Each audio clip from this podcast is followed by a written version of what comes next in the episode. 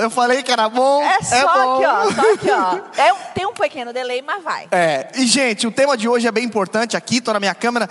2020 seria o ano dos sinais, caro Telias Peck? É isso que a gente vai conversar hoje e pra começar a gente já vai soltar aquele vídeo, Lari, que é pra rir demais. Pois é, pessoal. É o sentimento de muita gente, tá? Eu vou dizer isso aí pra vocês. Vai lá.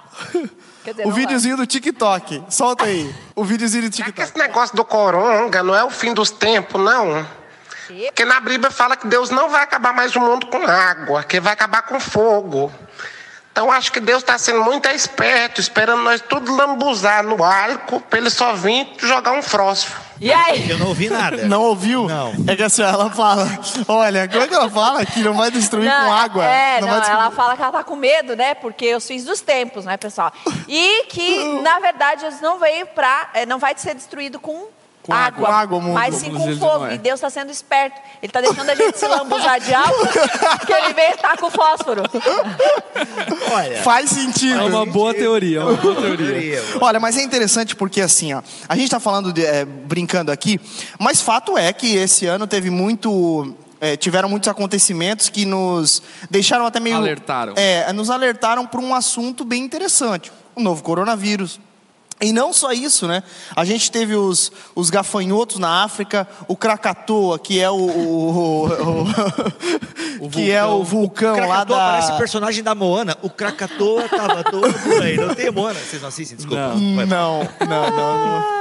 Mas o, o Krakatoa que é. É Krakatoa, eu acho o nome. Se não tiver, me corrija aí, procura na internet. É o vulcão que, que, que agora entrou Na em erupção. na Indonésia, não é? Indonésia, na Indonésia. Agora também não sei se é na Indonésia ou na Islândia, é o, é o país lá. E aí. É, o- É- é o- o que é vul- perto. É perto, é tudo pertinho ali. Tudo Indonésia, Islândia, Irlanda, e Finlândia, é tudo. Indonésia e Krakatoa, a voz da consciência acabou de A falar voz da aqui. consciência Isso. acabou de falar, então tá bom. Então na Indonésia, o Krakatoa é um vulcão que entrou em erupção agora no mês passado, né? No- nesse mês, aliás, né? Foi Nesse nesse, mês, mês, nesse mês. em abril. Semana passada. Semana passada. Nós tivemos também o barulho no céu, que foi Trend Topics também na semana retrasada no Twitter. Ou seja, muita coisa está acontecendo. Inclusive, sobre o barulho do céu. Panelaço no céu. Agora não sei Panelaço se é a no céu, pois se é. a favor ou contra. Não sei se- Não sei- Panelaço. eu não sei se é a favor ou contra o- as atitudes de Deus com relação a isso, enfim. Então o povo tá. Olha, não, eu não achei que Deus foi prudente, não achei que Deus foi prudente nesse vulcão agora. Panelaço foi boa, velho. O panelaço no céu. Mas, Mas, a pergunta é: será que isso está acontecendo agora ou sempre aconteceu e agora, por causa da mídia, da povo tá cagado, a gente está é. tendo acesso? é, pois é, também tem isso, é verdade. O, é, vocês sabem exatamente o que é o barulho no céu? Exatamente, eu não sei, mas eu sei que é um fenômeno, enfim, de troca de atmosfera, Meteorológico. gases, enfim, meteorológicos, que deu esse barulho e que de fato foi escutado em vários lugares do mundo, do globo terrestre, por causa, enfim, dessa troca aí de atmosfera, de gases, enfim. Aliás, teve uma outra coisa também que foi no Brasil, né? É uma cidade em Belo Horizonte, eu não sei se você. Em, Belo Horizonte, em Minas Gerais, que teve um. Em Varginha, provavelmente.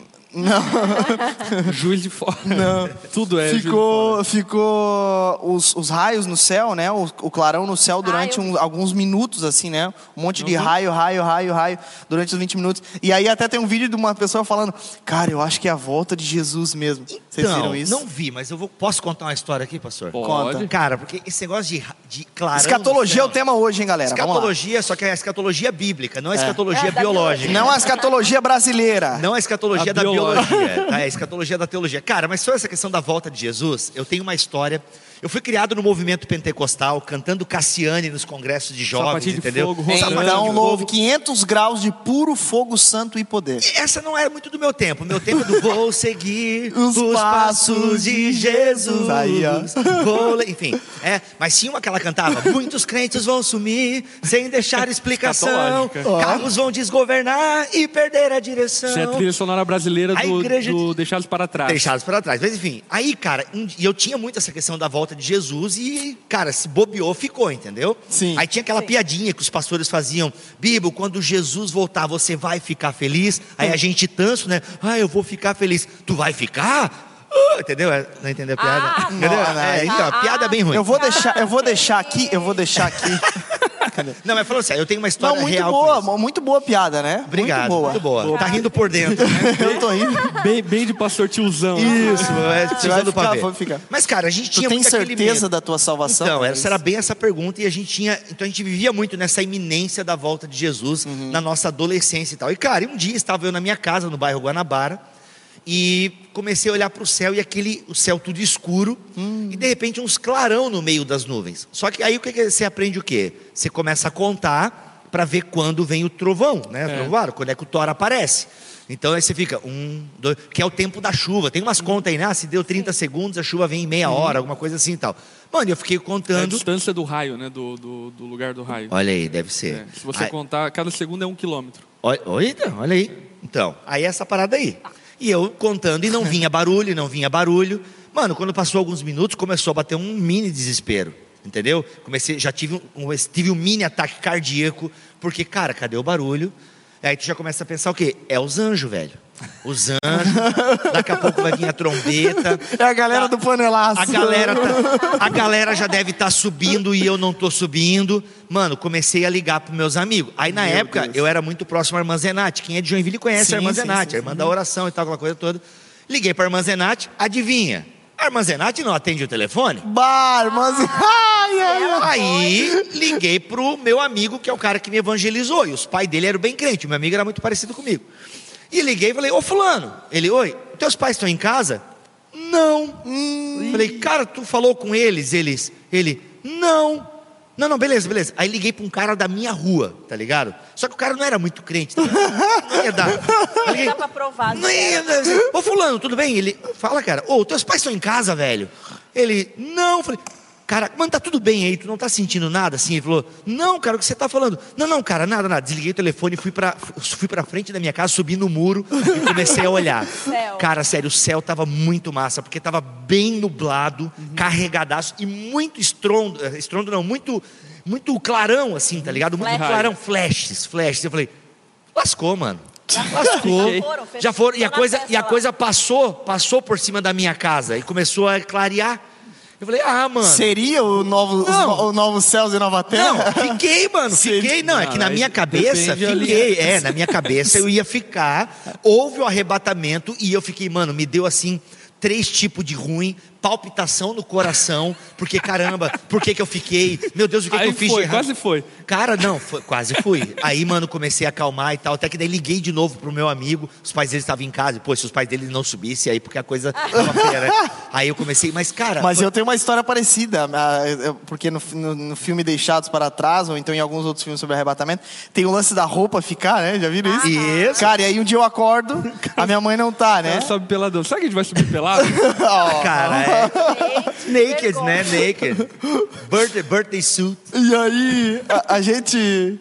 A gente, enfim, morava numa casa de madeira e tal. Aí acordei, não ouvi nada. Era uma, uma manhã, assim, umas 11 horas da manhã. aí Caraca, o acordei. cara acordar 11 horas da manhã, que vida Não, não, boa. eu estudava à tarde. Eu- eu- não, eu estudava à tarde, né? Aí fui pro quarto da, da, da, da minha mãe, cheguei lá, a roupa dela caída no chão. Que é o. o- a minha mãe, né? A crente, cena. crente, a cena, né? Eu Aham. olhei a cena, o vestido no chão, a minha mãe não tava. Cara, começou a me dar um pavor, um desespero. Fui pra rua, procurei os crentes da rua. Vi por sorte a irmãzinha, o irmão Deusdete. Aliás, o irmão Deusdete morava na rua, o irmão É. chamado Deus. Deusdete. Aí eu fui no final da rua, pai, será, Deusdete, nome dele. será que Deus está em casa? Se Deus estiver em casa, tá tudo certo. Cheguei no final da rua, Deus estava em casa. Eu falei, tá tudo bem, tá tudo certo. Engraçado que a gente, né? A gente tava tão feio na foto que a gente tem que procurar referenciais externos pra saber se. Jesus voltou ou não, né, Se Jesus cara? voltou, não. Isso é falta de convicção de fé. Total, Meu total. Deus do céu. Quantos vocês tinham quando vocês pensavam? 17 anos eu, Eu tinha. tinha, eu tinha 24, né? Ano passado? Eu tinha mas era agora, outro né? contexto, né, Ah, Lari? é, não, eu Você ia- cresceu numa igreja, mas. Mas é, nem acreditava que Jesus voltava. Eu cresci numa igreja que. Não, não, brincadeira. Mas assim, eu nunca pensei sobre isso, gente. Eu vou pens tô pensando esses últimos duas semanas. E tá com medo de Eu acordar e o lipão tá só a Eu roupa dele. Eu- Acordar eu tô tá só a roupas, pra ter certeza. Não, mas é que a, a Assembleia sempre trabalhou muito a questão da escatologia, A escatologia. né? E principalmente a versão dispensacionalista, pré-milenista dispensacionalista. Então, essa, essa iminência, né? Que Jesus vai voltar, a coisa vai piorar. E antes de piorar muito, Jesus vem Jesus vai vem, arrancar a igreja. leva então, assim, a igreja. Quando e eu até cantei a- esse compasso, né? Essa marcação. Marcação, então assim, tipo, essa ideia de que e, e vai vir um arrebatamento, entendeu? E foi Então, um, e na, na década, enfim, pelo menos que eu nasci, 90, foi um, dos auges das discussões da igreja, né? Com a escatologia, certeza. né? Sim, não, é que começa na década de 80, né, mano? Então, Porque- começa na década de 80, só que chega aqui na década de 90. Hoje foi recuperada o debate e a discussão do arminianismo, do calvinismo, enfim, mas na década de 80 e 90 era escatologia que É. dividia a igreja. Não Sim. era, não era calvinismo e arminianismo. Sim, é, é bem por aí. E é muita informação, né? É muita informação. Porque agora não é só ah, estamos falando sobre os, os últimos dias, estamos falando agora sobre tudo isso, todas essas É. informações. Então tá todo mundo bem perdido. Eu acho que até a nossa conversa hoje vai, vai a- ajudar a entender algumas coisas, né? Porque, por exemplo, assim, qual que é o maior medo da galera, né? Perguntei aqui nas redes sociais qual era o, ah, um dos seus medos com relação a isso, né? E um dos maiores medos não é nem pelo episódio Jesus voltando, mas olha pasmem, as pessoas, ah, o medo é de estarem pecando na hora que Jesus volta.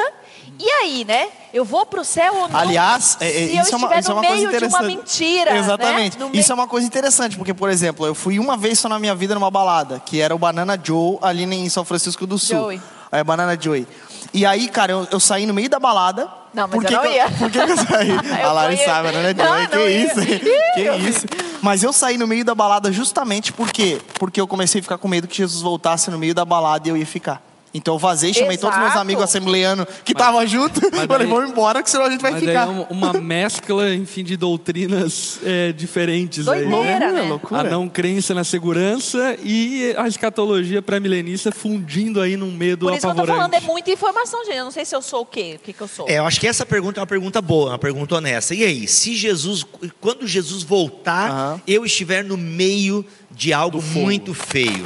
Bem, a primeira resposta que eu acho que o Lipão vai concordar comigo é: meu amigo, a tua vida é feia. A tua vida é feia, exatamente. Depender disso. Então, assim, Começa por um, por um estado já de. de É, a gente, de- sinta, a gente precisa voltar para É, a de depravação, hamartiologia né? que é. Então, assim, a sua vida já é feia aos olhos do Pai, por assim dizer, né? Nos Só é por- parâmetros é, divinos. Nos parâmetros de Deus, a gente sempre vai estar abaixo, né? A seta de Deus é muito lá em cima.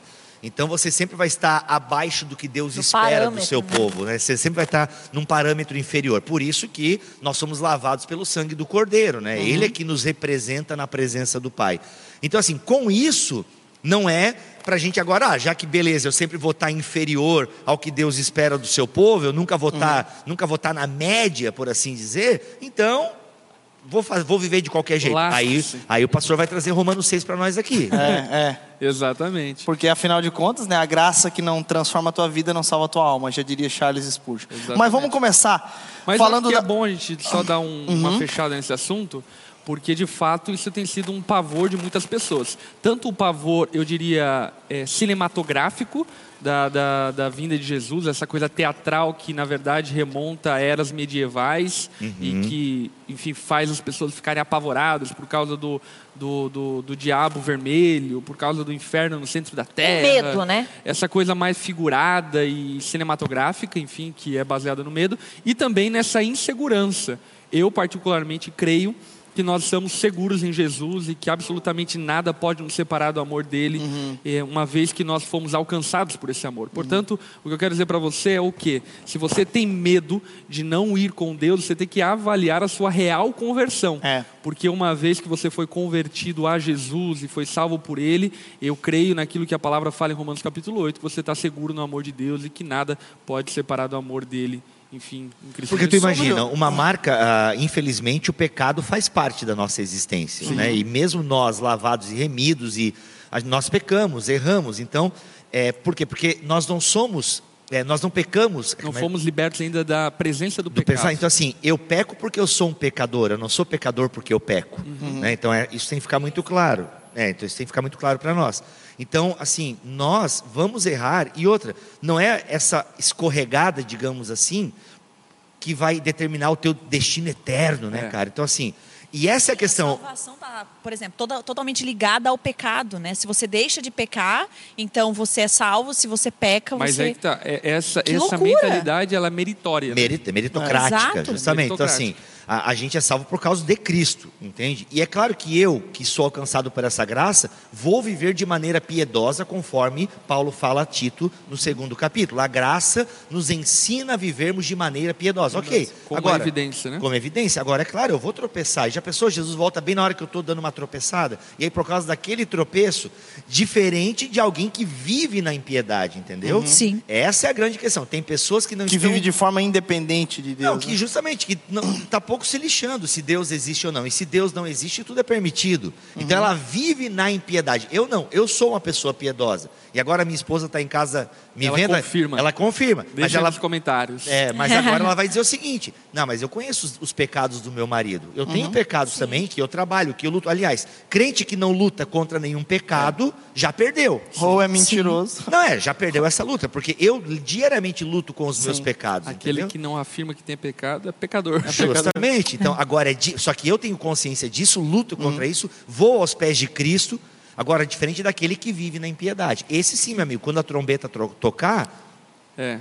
Mas aí que tá, né? É, esse que vive na impiedade, se a trombeta trocar, tocar agora, ou tocar amanhã, ou depois de amanhã, vai para o inferno de qualquer jeito. De qualquer Justamente. jeito. Mas aquele que está seguro em Jesus e foi salvo por Jesus, se a trombeta tocar agora, amanhã ou depois de amanhã, está seguro em Jesus. Porque a gente precisa compreender que essa volta de Jesus e a salvação, ela, primeiro, não é baseada no nosso mérito, e Uhum. segundo, não é uma roleta russa. Enfim, Deus não está aqui com o tambor, É. enfim, rodando e pô, te- deu azar de Jesus voltar quando eu estava tropeçando. Enfim, Deus não Já faz, pode suspirar em Como casa. diria hein? Albert Einstein, né? Deus não joga dados. é, eu acho que para deixar bem claro que o pastor Muita gente tá assim agora em casa.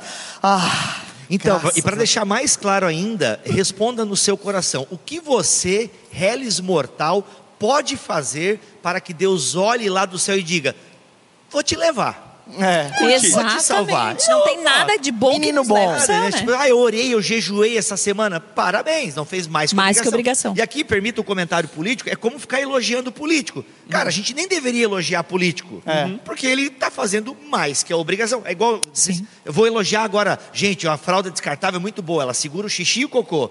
Mano, eu não fico elogiando fralda descartável, porque eu comprei para ela segurar o xixi e o cocô. É, exatamente. Então ficar elogiando, aí agora você querer o elogio de Deus, ó, pô, orou, jejuou, Sim. leu a Bíblia, viu a live. Obrigada por isso. Deus, Obrigado. imagina Deus falando: Nossa, muito obrigado por hoje Obrigado. você ter lido a Pô, Bíblia. Jesus tá Graças vendo? a mim. Aí Ah. É, Jesus olhando, ô, valeu a pena eu ter morrido. Olha lá o cara orando e jejuando, hein? Ô, mano, vou levar, vou levar. Vou Ó, levar. Embala aí, anjo, que eu vou levar. Escreve no livro da vida. Coloca pra viagem. Embala pra viagem. Embala pra viagem. ou, ou desembala para viagem, conforme a versão Pois pré- é. pré-milenista Então, cara, não, é, não existe nada. O mérito é todo de Cristo. Se agarra nesse mérito e parte pro banquete, mano. É verdade. Parte pro abraço. Parte pro abraço. Lari, tem coisa Gente, boa aí é o seguinte. É o seguinte. eu- Pode vir alguma coisa boa da internet? Pode, Pois é, coloca de- no chat aí. depende, Aliás, depende. faz uma, uma- um, um- favor aí. Ó, interaja no chat, tá embaixo ali, ó. Interaja no chat, manda as perguntas pra Lari aqui. É, perguntas, dúvidas, sugestões, comentários. Amém. Animal, ponto de exclamação, ponto de, de interrogação. Manda aí que a gente vai estar respondendo aqui também. É isso aí, gente. Olha o seguinte. Foi mandado aqui para mim. Eu gostaria muito que vocês é, escutassem que, na verdade, essa foi uma coisa, um comentário de uma pessoa que colocou no meu Instagram pessoal. Ele mandou ahn, numa foto aleatória. Eu não sei porquê. Ele acho que estava de mal com a vida. Ele mandou o seguinte, eu deixei lá pra gente usar hoje. Eu queria muito que Mandou fosse, ele lendo a Bíblia, viu? fosse Eu vou pro céu. base. Lari aproveitando para alfinetar. Ah, Eu aproveitei. Eu vou dizer os nomes, hein, pessoal. Se você quiser Vai dizer ver, os nomes. Mas o teu quadro Pode- é de belisca, não é de alf... é, minha alfinete. alfinete, Minha alfinete. É o seguinte, é o seguinte, ó, vamos lá. Cristo está voltando, certo? Mateus 24 relata que na sua vinda não ficaria pedra sobre pedra, que não fosse derrubada. E nos últimos versículos, Cristo foi mais exato, que não passaria daquela geração. E na história dos judeus, a queda do templo aconteceu no ano 70, naquela mesma geração. Então vocês pregam que Jesus ainda irá voltar. Eu ainda não achei nenhuma passagem que fala que iria cair aquele templo e iria construir um templo, um outro templo. E só aí Jesus viria derrubar o outro templo. Parem de enganar as pessoas com falsas promessas. Jesus disse que não passaria daquela geração e ele julgou Jerusalém como prometeu. Vocês estão obrigando os gentios a viverem como judeus. ok? Então acho que era bom a gente começar por aí. Vamos orar. Jesus volta ou não volta? Joelhei, Bíblia. Primeiro, é óbvio que ele volta. Enfim, até se quiser ler o texto de Atos. É, eu, acho que eh, vou ler o texto de Atos para responder a primeira, uma das perguntas dele ali. Tem coisa que ele fala que eu concordo, tá? Mas eu discordo frontalmente da essência do comentário dele. Acho que todos nós aqui discordamos, né? Je- é, Jesus está falando em Atos capítulo 1. Muito interessante nós lermos, porque Atos capítulo 1, Jesus está empoderando a igreja e está deixando uma mensagem muito clara para a igreja que está dizendo o seguinte, Atos capítulo 1, versículo 11. E lhes disseram, homens, é, e lhes disseram, homens da Galileia, por que vocês estão olhando para as alturas? O anjo está dizendo, né, para a galera ali. Por que vocês estão olhando para as alturas? Esse Jesus que foi levado do meio de vocês para o céu, virá do modo como vocês o viram subir. Então, aqui umas coisas importantes. Os discípulos viram corporalmente Jesus subir aos céus. Então fica subentendido nessa passagem que a segunda vinda de Jesus, ela também será corpórea. Corpórea. Então há aqui para mim muito claro entre tantos outros textos, diga para esse irmão aí, visível. vis- corporal, Evidente. visível, Inclusive evidente. Mateus capítulo 24. Sim, então assim, agora, tem uma coisa que eu concordo. Eu gosto de uma linha escatológica preterista. A linha escatológica preterista afirma que muita coisa que Jesus profetizou já aconteceu naquele período do primeiro século.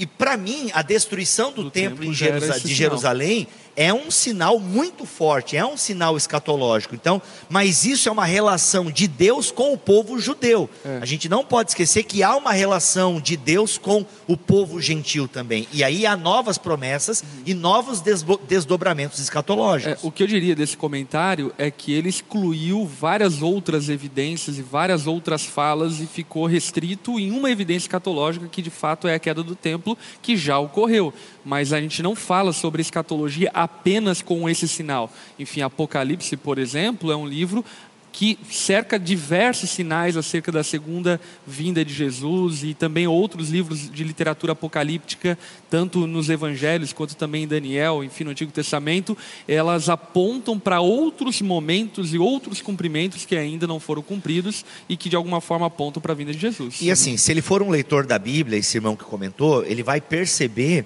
que Paulo escreve as suas cartas na iminência de uma volta de Cristo. Entende? Claro, aí ele vai dizer, mas é isso que eu estou dizendo, e Cristo voltou no ano 70 vezes. Mas, cara, o livro de Apocalipse, dependendo da linha que a gente vai seguir, e eu gosto dela, talvez ele foi escrito no ano 90, então já aconteceu a destruição do templo. Entende? E aqui a gente tem que fazer um parênteses aqui, pastor Lipão e galera, que a escatologia não é um tema fácil de nós discutirmos. Não. Para cada comentário que nós fizermos aqui, vai ter três outros dis- Desdobramentos. desdobramentos e discordando do que a gente está falando É. com citação de texto bíblico. Tá? Porque existem muitas. Que é uma linhas- revelação limitada também, né? Cara, então, é, é isso. Existem mais de oito maneiras de ler e interpretar o Apocalipse. É quase Neston, que tem mil e uma formas, né? Mas Apocalipse tem pelo menos oito. E eu acho que isso, inclusive, corrobora a própria fala de Jesus sobre nós não ficarmos calculando e, de alguma forma, boa. eh, tentando presumir o dia exato em que ele virá. Então, eu acho que Jesus deixou essa bagunça para a gente ficar bagunçado mesmo e não ficar, de certa forma, Especulando, né? especulando a vinda de Jesus. Uma isso coisa é é- muito interessante porque até na história da igreja isso fica muito claro e evidente. Por exemplo, Lutero, durante bastante tempo, enfim, não cria em Apocalipse, tinha diversas diferenças a respeito de Apocalipse, e só depois, enfim, no fim mais do seu ministério, que ele foi abraçar de fato a inspiração bíblica de Apocalipse. João Calvino, que enfim foi um excelente teólogo que abordou vários livros da Bíblia e comentários bíblicos dos mais diversos, não se aventurou com Apocalipse. Então, enfim, o que fica evidente é que de fato Apocalipse, e se tratando da segunda vinda de Jesus, é um assunto complicado e é um assunto que tem muito desdobramento. Sim. Até nessa linha preterista, por exemplo, eu gosto de ler Apocalipse na linha preterista porque eu consigo encaixar vários eventos do primeiro século com os eventos de Apocalipse, Nero sendo a besta e por aí vai. Então, assim, só que, cara, nós temos os dois capítulos finais de Apocalipse É. que não tem como encaixar no primeiro século. Aham. Entendeu? Então, o comentário desse irmão aí, não sei se ele é irmão na Em fé. partes. Então, não, ele tem verdades ali dentro da linha preterista, que não é unânime, né? Uhum. Mas, assim, o, o, o que que tu faz com o último capítulo de Apocalipse? Não se encaixa nos eventos do primeiro século. Então, eu acho que até o, o R6 Pro, ele vai bem na linha preterista. Uhum. Tem um comentário dele que eu não lembro o nome agora. Mas assim, cara, o que, que tu faz com o capítulo final de Apocalipse, entendeu? Então É. não tem, não dá para você encaixar o capítulo final numa linha e dizer assim, cara, o Apocalipse já É. está todo cumprido. Uhum. Eu creio que boa parte sim já se cumpriu é, no primeiro século da história cristã. Uhum. Inclusive, né? É, mas eu não tenho o que fazer com o capítulo final de Até Apocalipse. porque, por exemplo, as evidências ditas por Jesus, elas também eram impossibilitadas de serem cumpridas todas no primeiro século. Quando Jesus ele fala a respeito dos sinais dos tempos, ele fala sobre guerras em vários lugares, sobre pestes em vários lugares. Então, ele está apontando para um tempo muito mais global do que aquilo que se vivia naquele contexto Sim. histórico. Até por causa do, e os sinais, né? Alguns até vão interpretar que esses sinais e os vários sinais que são apontados em Mateus 24, eles precisam estar acontecendo simultaneamente para que seja o tempo do fim, digamos Uhum. assim, né? E até onde a gente vê e analisa, não estão acontecendo todos É. ao mesmo tempo, né? Eu acho que um ponto muito importante, antes da gente se aprofundar aqui no, no assunto escatologia, é, primeiro, nós, é, até inclusive como igreja Onda Dura, respeitamos demais as diferenças é, escatológicas e diferentes interpretações escatológicas, justamente porque nós não entendemos que a Bíblia é muito clara a respeito de uma linha escatológica. Portanto, enfim, se existem pessoas que tenham alguma linha escatológica diferente de que eu particularmente tenho, ou o Bibo, ou a Lari, o Geise, enfim, whatever, nós respeitamos completamente porque de fato não é um assunto fechado na Bíblia e de fato homens sérios e muito comprometidos com a teologia, com o estudo bíblico, vão aí incorrer em diversas linhas diferentes na escatologia. Por exemplo, na nossa própria confissão de fé, nós abordamos a segunda vinda de Cristo, dizendo que é uma coisa primária crer na vinda de Jesus, na segunda vinda dele. Entretanto, nós não fechamos em uma linha escatológica final como onda dura, apesar de eu ter a minha linha, obviamente, de alguma forma, isso reverbera na igreja, mas a gente entende que isso não é um assunto primário da fé. É, Eu penso que, independente da linha escatológica, todas acreditam que Jesus vai voltar. Exatamente. E isso é. o cerne, né? É o que acontece no meio, né? Que é o problema. Justamente. é. Então, tanto que a gente falou na semana passada, e eu acho que vale a pena nós mencionarmos é, hoje também, já que é o tema próprio do dia de hoje, é que o- a segunda vinda de Jesus, ela não é utilizada como argumento evangelístico nas Escrituras, É. principalmente Sim. no livro de Atos. É até mencionado, mas não é o ápice, não é a principal Sim. ferramenta de evangelização, dizer que Jesus vai voltar. E eu acho isso muito propício, até quem diz isso é o Justo Gonzalez no seu comentário de Atos. E eu acho isso muito propício porque a segunda vinda de Jesus não deve ser mesmo argumento evangelístico, É. porque ela não salva. Sim. né? A primeira vinda de Jesus é que salva, e é É. para ela que nós devemos apontar. Sim. E aqui repito o que Deus falou comigo né, tempos atrás: nós não devemos ser caçadores de sinais, né? nós não devemos ser caçadores de sinais da segunda vinda, mas devemos ser um sinal da primeira. Amém. Devemos apontar para a primeira. E eu penso que o grande lance da escatologia, mais do que gerar esses debates intermináveis, é dizer e preparar o crente para essa. Querido, acredite, eu vou voltar. Até E a segunda vinda, ela precisa é, soar, soar na vida do cristão como algo esperançoso. É Prazeroso. Exatamente. Muito não, bom. Não muito é bom. algo, enfim, para ser usado como. É, Como o sentimento que a gente teve, tá ligado? Medo, segunda Sim. vinda. Falou em segunda vinda, já me dá um- uma tensão. Aliás, até, até com relação a esse tempo, assim, como é que a certeza nessa era vindoura, nessa vinda de, nessa segunda vinda de Cristo, ela auxilia de alguma forma no tempo presente? Como é que ela pode de alguma forma é, nos ajudar, enfim, ou então é, em quem não crê dessa forma ou distorcida dessa forma, como é que pode então piorar a situação da pessoa? Como é que como é que vocês enxergam isso? É na esperança, porque entra naquilo que o apóstolo Paulo mesmo fala. Se vocês têm esperança somente para essa viva, nessa vida, sois de todos os mais miseráveis homens. Né? O que o apóstolo Paulo está falando é que, de fato, a obra salvífica de Jesus na sua primeira vinda aponta para a sua segunda vinda, confirmando que essa esperança que nos alcançou na primeira vinda consumará os tempos e nós viveremos então eternamente nesse lugar preparado por Deus. E cara, é, Cristo na cruz é, venceu algo muito maior que o Império Romano. A palavra evangelho está ligada a isso, né? Está ligada ao que o Otávio fez e tal. Então o evangelho era o imperador romano trazendo paz e prosperidade para o império e tal. Então os escritores bíblicos se apropriam dessa palavra para falar do ministério de Jesus. E a paz que Jesus promete, a Shalom, né, que vai muito, que está mais ligado a uma paz de espírito independente das circunstâncias, ele, e ele garante essa shalom com o quê? Com a ressurreição. Porque com a ressurreição ele está dizendo: Eu venci algo muito maior do que Roma. Eu venci algo muito maior do que as pragas do Egito. Eu venci algo muito maior do que qualquer coisa que possa lhe acontecer com o seu corpo, porque eu fui açoitado e, inclusive, eu morri. Eu desci à sepultura. Então, ele venceu a morte. É. Entende? E isso, a segunda vinda de Cristo, ela está ligada, como o pastor deixou muito claro, à ressurreição. E se ele ressuscitou, como disse que ressuscitaria, bem, ele vai voltar como ele disse que viria. É, Então, e, a- e até o texto apocalíptico mesmo, ele fala justamente sobre essa vitória espiritual de Jesus. É muito maior do que aquilo que é material e físico. Jesus ele venceu o invencível, a morte. Uhum. Ele venceu Satanás, pisou a cabeça da serpente. Então, a vitória de Jesus, ela aponta para uma glória futura. isso. E está vir. dizendo que, desculpa, Lari, e está dizendo que a morte não é a palavra final na vida daquele que crê. Uhum. Vo- E claro, inclusive, enquanto o pastor falava, eu fui obrigado a abrir o texto, porque é, 1 Coríntios 15, né, todo o capítulo é um tratado sobre a ressurreição. Uhum. E, gente, está na Bíblia, então aqui independe da sua linha escatológica. Uhum. Está aqui na Bíblia, tem um significado que, de certa forma, é claro para nós cristãos hoje. Né? Ora, se, ora, se o que se prega é que Cristo ressuscitou dentre os mortos, como alguns de vocês afirmam que não há ressurreição dos mortos? E se não há ressurreição dos mortos, então Cristo não ressuscitou. E se Cristo não ressuscitou, vazia, ou seja, vã é a nossa pregação.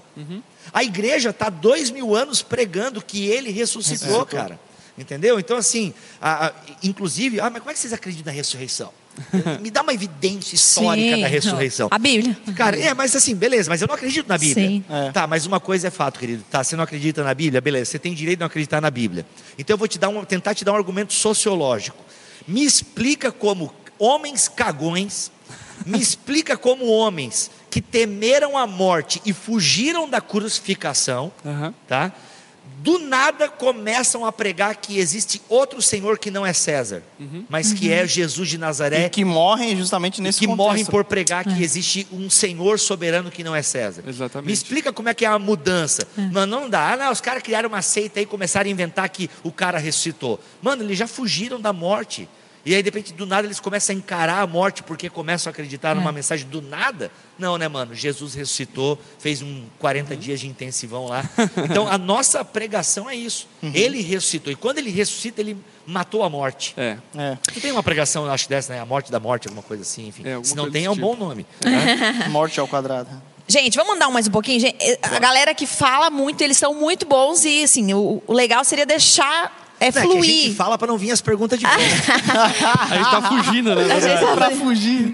É, mas, é, mas eu tô aqui, tá, gente? Batalhando pelas perguntas de vocês. Tem bastante pergunta e e perguntas muito legais. Mas vamos, vamos lá. Vocês querem falar alguma coisa antes do arrebatamento ou posso pular já pro arrebatamento? Eu acho que é interessante a gente quebrar algumas mitologias. Eu acho interessante esses mitos do, do inferno, como a gente falou lá no começo, Uhum. acho que é, eu acho que vem antes ainda do arrebatamento, milênio, enfim, Uhum. a gente quebrar um pouco esses mitos. Tá. É que tem 465 perguntas, arrebatamento é só a primeira. Então, só Ok. pra gente andar, tá? Senão ele vai ter que fazer dois Tem programas. toda a eternidade ainda Tem, pra- tem toda. Ei, é, mas olha só, Bom. só um- um- uma coisa interessante então sobre isso. É, o inferno é o núcleo da Terra naquela bolinha de fogo. Oi? Não, deixa. Nem... O céu Onde é está o inferno? Cara, o inferno. Onde será o céu? Por que, que Onde a será gente. o céu? Pois é, onde será o céu? Onde é o inferno? Cara, quando a Bíblia usa categorias. céu é aqui. Quando a Bíblia usa categorias superiores e inferiores, não está dizendo local geográfico, mas Uhum. de nobreza, tem vários significados. Eu penso que a gente não precisa ficar preocupado com isso. Ah, o céu é no, no miolo da terra, né, no, no núcleo da terra, só porque diz que é crente. Não. Tem até A- uma galera que fazia furo na terra Nossa, com mano, um microfone. aquele som do ah, inferno. Ah, ouvindo as pessoas berrando. Credo. Isso, cara. Daí você viu já a montagem de um cara berra, Palmeiras não tem mundial. Até, nisso os caras pegam no nosso pé, cara. Que É sacanagem. isso aí, Palmeiras não tem mundial e vai pro inferno sem mundial provavelmente. Quem é tu pra julgar os palmeirenses, irmão? Então, assim, cara, eu acho que. Sou é, corintiano. É uma discussão, com certeza não vão. É porque os ladrões vão entrar no reino dos céus. Então, assim, cara, é uma discussão em Tu é palmeirense, Bibo. Cara, mequetrefe, mas sou. Por isso esse gel verde aí. Não, mas é, enfim, cara, então é esperança, né, que a gente vai ter o mundial, sacanagem. eu digo assim, cara, eu acho que é uma discussão. Eu não estou minimizando as perguntas, galera, mas eu acho que no fundo é uma discussão meio pobre, É. tá? Porque, ai, será que, cara, que diferença faz se é no centro da Terra ou se o céu fica depois das camadas? O Elon Musk, então, já foi pro céu. O- o- quando ele vai para Parece que a galera quer comparar, né? Será que ir pro céu é mais legal do que pro inferno? Será que é tão ruim assim pro Então, inferno? cara, se o céu for como a galera tá dizendo, deve ser chato pra caramba, É, né, mano? pisar em ruas de ouro. Um campo de, de ouro, um de campo de, prata. golfe com Antônio Ficar só Fagundes cantando, andando. né? Pois é, deve ser muito chato. O inferno, talvez, nesse sentido, pode ser mais legal, mais divertido e tal. Mas, cara, eu acho que essas Meio figuras. De- Jones, tá essas figuras de céu e inferno, elas não nos ajudam muito, porque é uma discussão muito pueril, entendeu, cara? Tipo, pô, que- como é que é o céu? Cara, não me interessa como é que é o céu, como é que é o inferno, entende? Eu só sei que, metaforicamente, a Bíblia quer falar céu, a ausência da glória de Deus, a sua presença amorosa, entendeu? E manifestação da sua ira. Isso é o inferno para a Bíblia. O que é o inferno na Bíblia? Ninguém sabe, mano. Nós temos um BT Cash sobre o inferno que a gente fica 40 minutos para responder que não sabemos. Por quê? Porque existem várias metáforas para o inferno. Se- resumindo, é um lugar ruim, cara. É. um lugar ruim onde a presença de Deus vai ser manifestada em juízo eterno. Ou seja, para sempre. Tipo, a eternidade ouvindo calypso. Entendeu? É isso. Agora, o céu. O que que- Ofendeu quem gosta do Calypso. Desculpa, gente, eu não gosto muito. Foi mal, A Lari, a Lari, na época, pintou o cabelo de A minha esposa ouvia assim calypso quando nem Eu não. Calypso! É, mas enfim, cara, e o céu? O céu é onde Deus habitará com o seu povo para sempre. E quer, eu vou dizer mais, que vou soltar a bomba agora. Para mim, o céu vai ser aqui, mano. A nova Jerusalém vai descer. É ou seja, mesmo que tu acredita é, nisso aí? O céu vai ser aqui, novos céus e nova terra. Por que novos Já céus? estamos no céu. Ainda não. Não. Glo- acho Claro, vai dar é uma um ponto modificada. importante, né? Porque vai ser aqui, mas não é aqui. Justamente. Porque é um novo céu e uma nova terra que vem da parte dos céus. Então, o que a gente percebe na- a partir dessa descrição de Apocalipse é que, de fato, eles tinham uma mutação completa da terra. Se é, enfim, geograficamente a localização exata aqui, enfim, Me preocupa que porque as digo reformas demoram muito, né, gente? É muito buraco. Então, quanto tempo vai criou em- mas demorar? ele criou em seis dias. é, olha aqui. Mas assim, ó, é, Jesus. Por que, que eu digo que o céu é aqui? Isso eu me, me inspiro em N.T. Wright. Jesus é a ponte do céu com a terra. Ele é o templo. Não É. precisamos mais de templo. Tanto que o templo foi destruído e para nós que estamos em Jesus, ele não faz falta. A- o prédio da onda não faz falta em última análise. Por quê? Porque Jesus é o templo. É. Ele é a casa. Né? Então, nó- e Jesus é a ponte do céu com o inferno. É boca. né? O inferno que é a nossa vida. Também, também. Também. Jesus é a ponte. Jesus é a ponte do céu com a terra. E se Jesus, que é o Deus encarnado, andou entre nós e foi eh, e subiu aos céus e deixou a sua igreja, que vive a esperança da sua volta, e nós estamos nele, já somos nova criatura nele. Uhum. Então, de alguma forma, o céu já está aqui manifestando a sua presença através da minha e da sua vida. Olha aí. Babado. Olha aí. Um babado. Mas é claro, né? Tô Será que eu vou morar no chocada. apartamento? o que eu acho que é Gente, eu vamos é- investir aqui então. O que eu acho que é pontual e importante nós, enfim, salientarmos é que o céu ele não é etéreo, Ah, ele não é Tô zoando, gente. fantasmagórico, ele é material, ele é físico, ele é real, ele é tangível, enfim, claro que com o nosso corpo glorificado, Isso. ressurreto, mas ele é real, ele não é uma, uma fantasia, né? Daí- Porque uma pergunta que com certeza fizeram aí, dentro do que a gente está falando, pastor, é: beleza, ok, o céu é um local, mas não é no céu, a gente não sabe. Bem, O Bíblia está falando que o céu é a presença de Deus, que Jesus e tal, tal, tal, e que nós já manifestamos o céu aqui de certa forma. Tá, e quem morre, vai para onde? Tá, que é a grande pergunta do estado intermediário, né? Tá, É. e beleza, o Bibo morreu agora, puf, aqui, né? O Bibo tá onde agora? O pastor Lipão e a galera continuam aqui. E o Bibo tá onde? Tá no céu? Tá no inferno? É uma grande pergunta É uma também. grande pergunta. Já vai entrar no milênio essa pergunta. Também? Ah, não sei, sei, mas eu também não sei a resposta, eu quis perguntar mesmo. Tá na presença. Aonde eles de Jesus. estão? Onde estão os crentes e os infiéis que já morreram, entendeu? Onde estão essa, por exemplo, assim, é, Lutero já morreu, né? Inferno, com certeza. Sacanagem, eu sou luterano também. né? Eu fiz minha formação luterana. Né? Lutero já morreu, Calvino já morreu. Calvino tem minhas dúvidas, sacanagem. né? Meu Serveto e Calvino estão juntos lá no céu. né? Você vai levar uma pedrada aqui. Fica brincando. Vai levar fica, um fica. soco aqui. Amizade tem limite, né? Mas onde estão, né? Onde estão Lutero, Calvino, Wesley? Né? Onde estão, Uhum. onde estão a Catarina vou Vambora? pensar né? aqui. Onde estão, onde está Olha, Maria, se- Pedro? segundo- Vou dar uma pensada. Vou dar eu uma não- pensada aqui no ponto. Eu não pensei antes sobre É, isso. Assim, né? Tem algumas é, teologias sistemáticas que dizem que de fato estão na presença de Jesus. Isso, tem algumas respostas, né, Isso. cara? Eu creio, eu creio no sono da alma, que é- Aham. muitos acham que é uma heresia, porque adventistas a creem assim, alguns testemunhos de Jeová. Que e estão dormindo. Eu creio porque a Bíblia utiliza várias metáforas É, sono, até aí era o que eu sabia também. É, utiliza várias metáforas, mas eu reconheço que essa minha interpretação... O Sproul diz que é, é, é, isso é uma heresia mesmo. E Não, tem, o Miller Erickson, que eu gosto bastante, também fala que ela tem dificuldades até por conta da parábola do rico e do Lázaro e tal, enfim. Mas eu curto essa ideia. Como é que eu entendo essa ideia? Digamos que eu morra agora, tá? Morri. Na minha compreensão, na minha consciência, eu vou fechar os meus olhos E abrir. Que é o piscar lá, é o não piscar. é? E quando eu É. abrir, eu já tô no juízo final, Isso. no trono lá, na- no julgamento do trono branco, entendeu? Sim. Para mim, passou um segundo. É, isso, é isso. Agora, para vocês, passou sei lá quanto tempo. Sim. Exatamente. Entendeu? Assim, o que eu creio a partir disso não é que existe um estado de espera, mas é porque quando nós morremos, quebramos, enfim, a dimensão do tempo e quebrando a dimensão do tempo, então a gente não está esperando.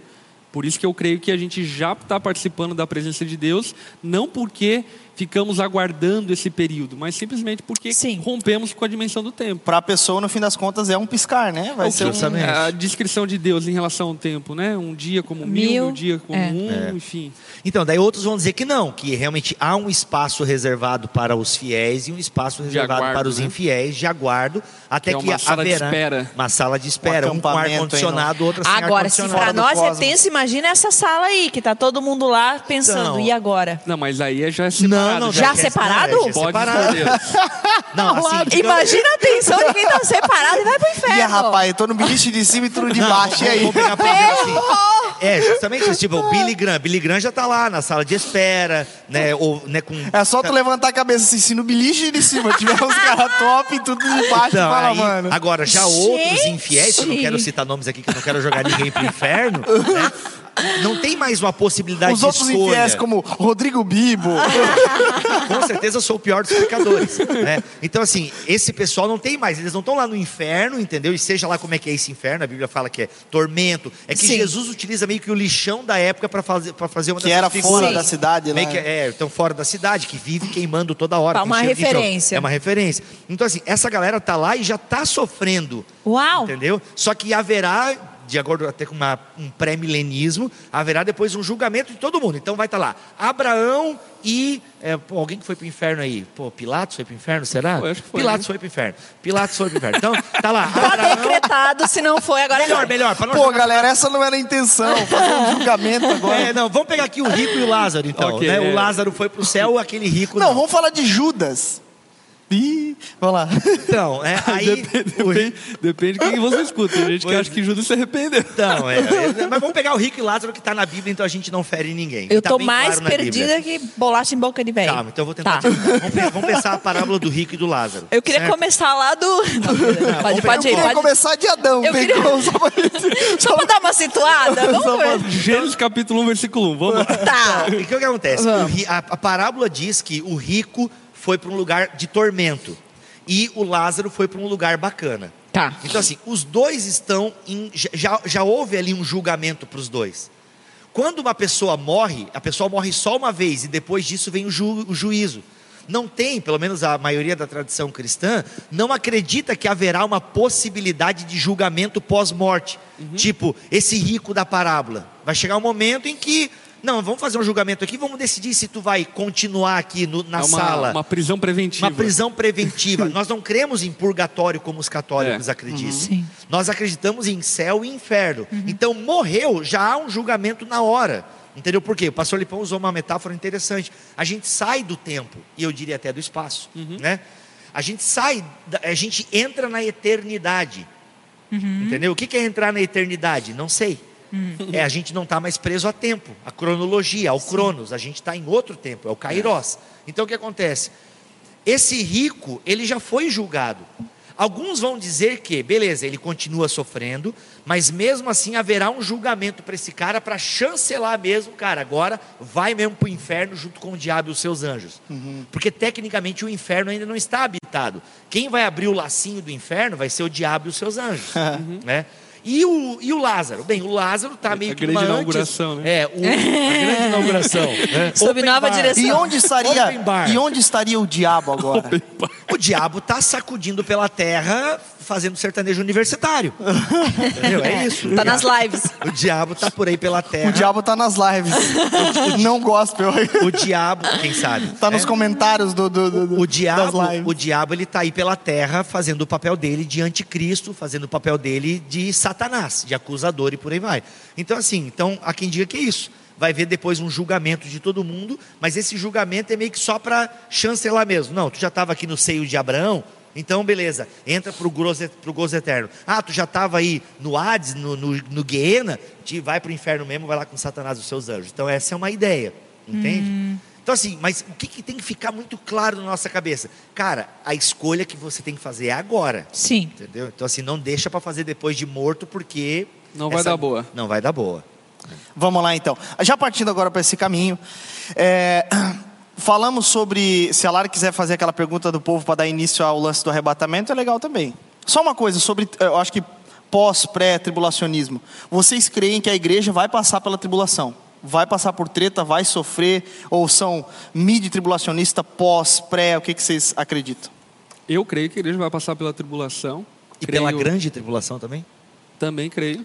Então, nessa parte eu acho mais legal ser pré-milenista, cara, que o pré-milenismo diz que a gente sai antes da treta. Sai antes da treta. É, Sai antes da do bicho pegar. Isso. É, eu, eu creio que a igreja vai passar pela tribulação, creio que ela vai, vai viver esses tempos ruins. Não acredito numa melhora progressiva da terra, como o pós-milenismo acredita. Eu Que acredito- Jesus volta para uma igreja perfeitinha, para um povo perfeitinho. Exatamente. Eu não creio que a igreja pode preparar, enfim, a terra para a vinda de Jesus. Eu creio que, na verdade, o reino milenar está sendo vivido nas regiões celestiais e Deus, enfim, está governando de alguma forma, abrindo espaço para a conversão do ímpio nesse período de tempo aqui na terra, enquanto, enfim, ele reina junto com aqueles que ressuscitaram na primeira ressurreição nos céus, enfim, governando a terra. Então, basicamente é isso que eu creio, né?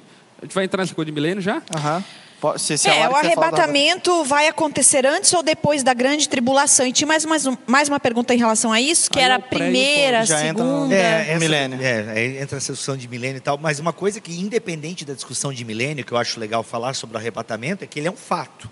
né? Ele é um fato que irá ocorrer.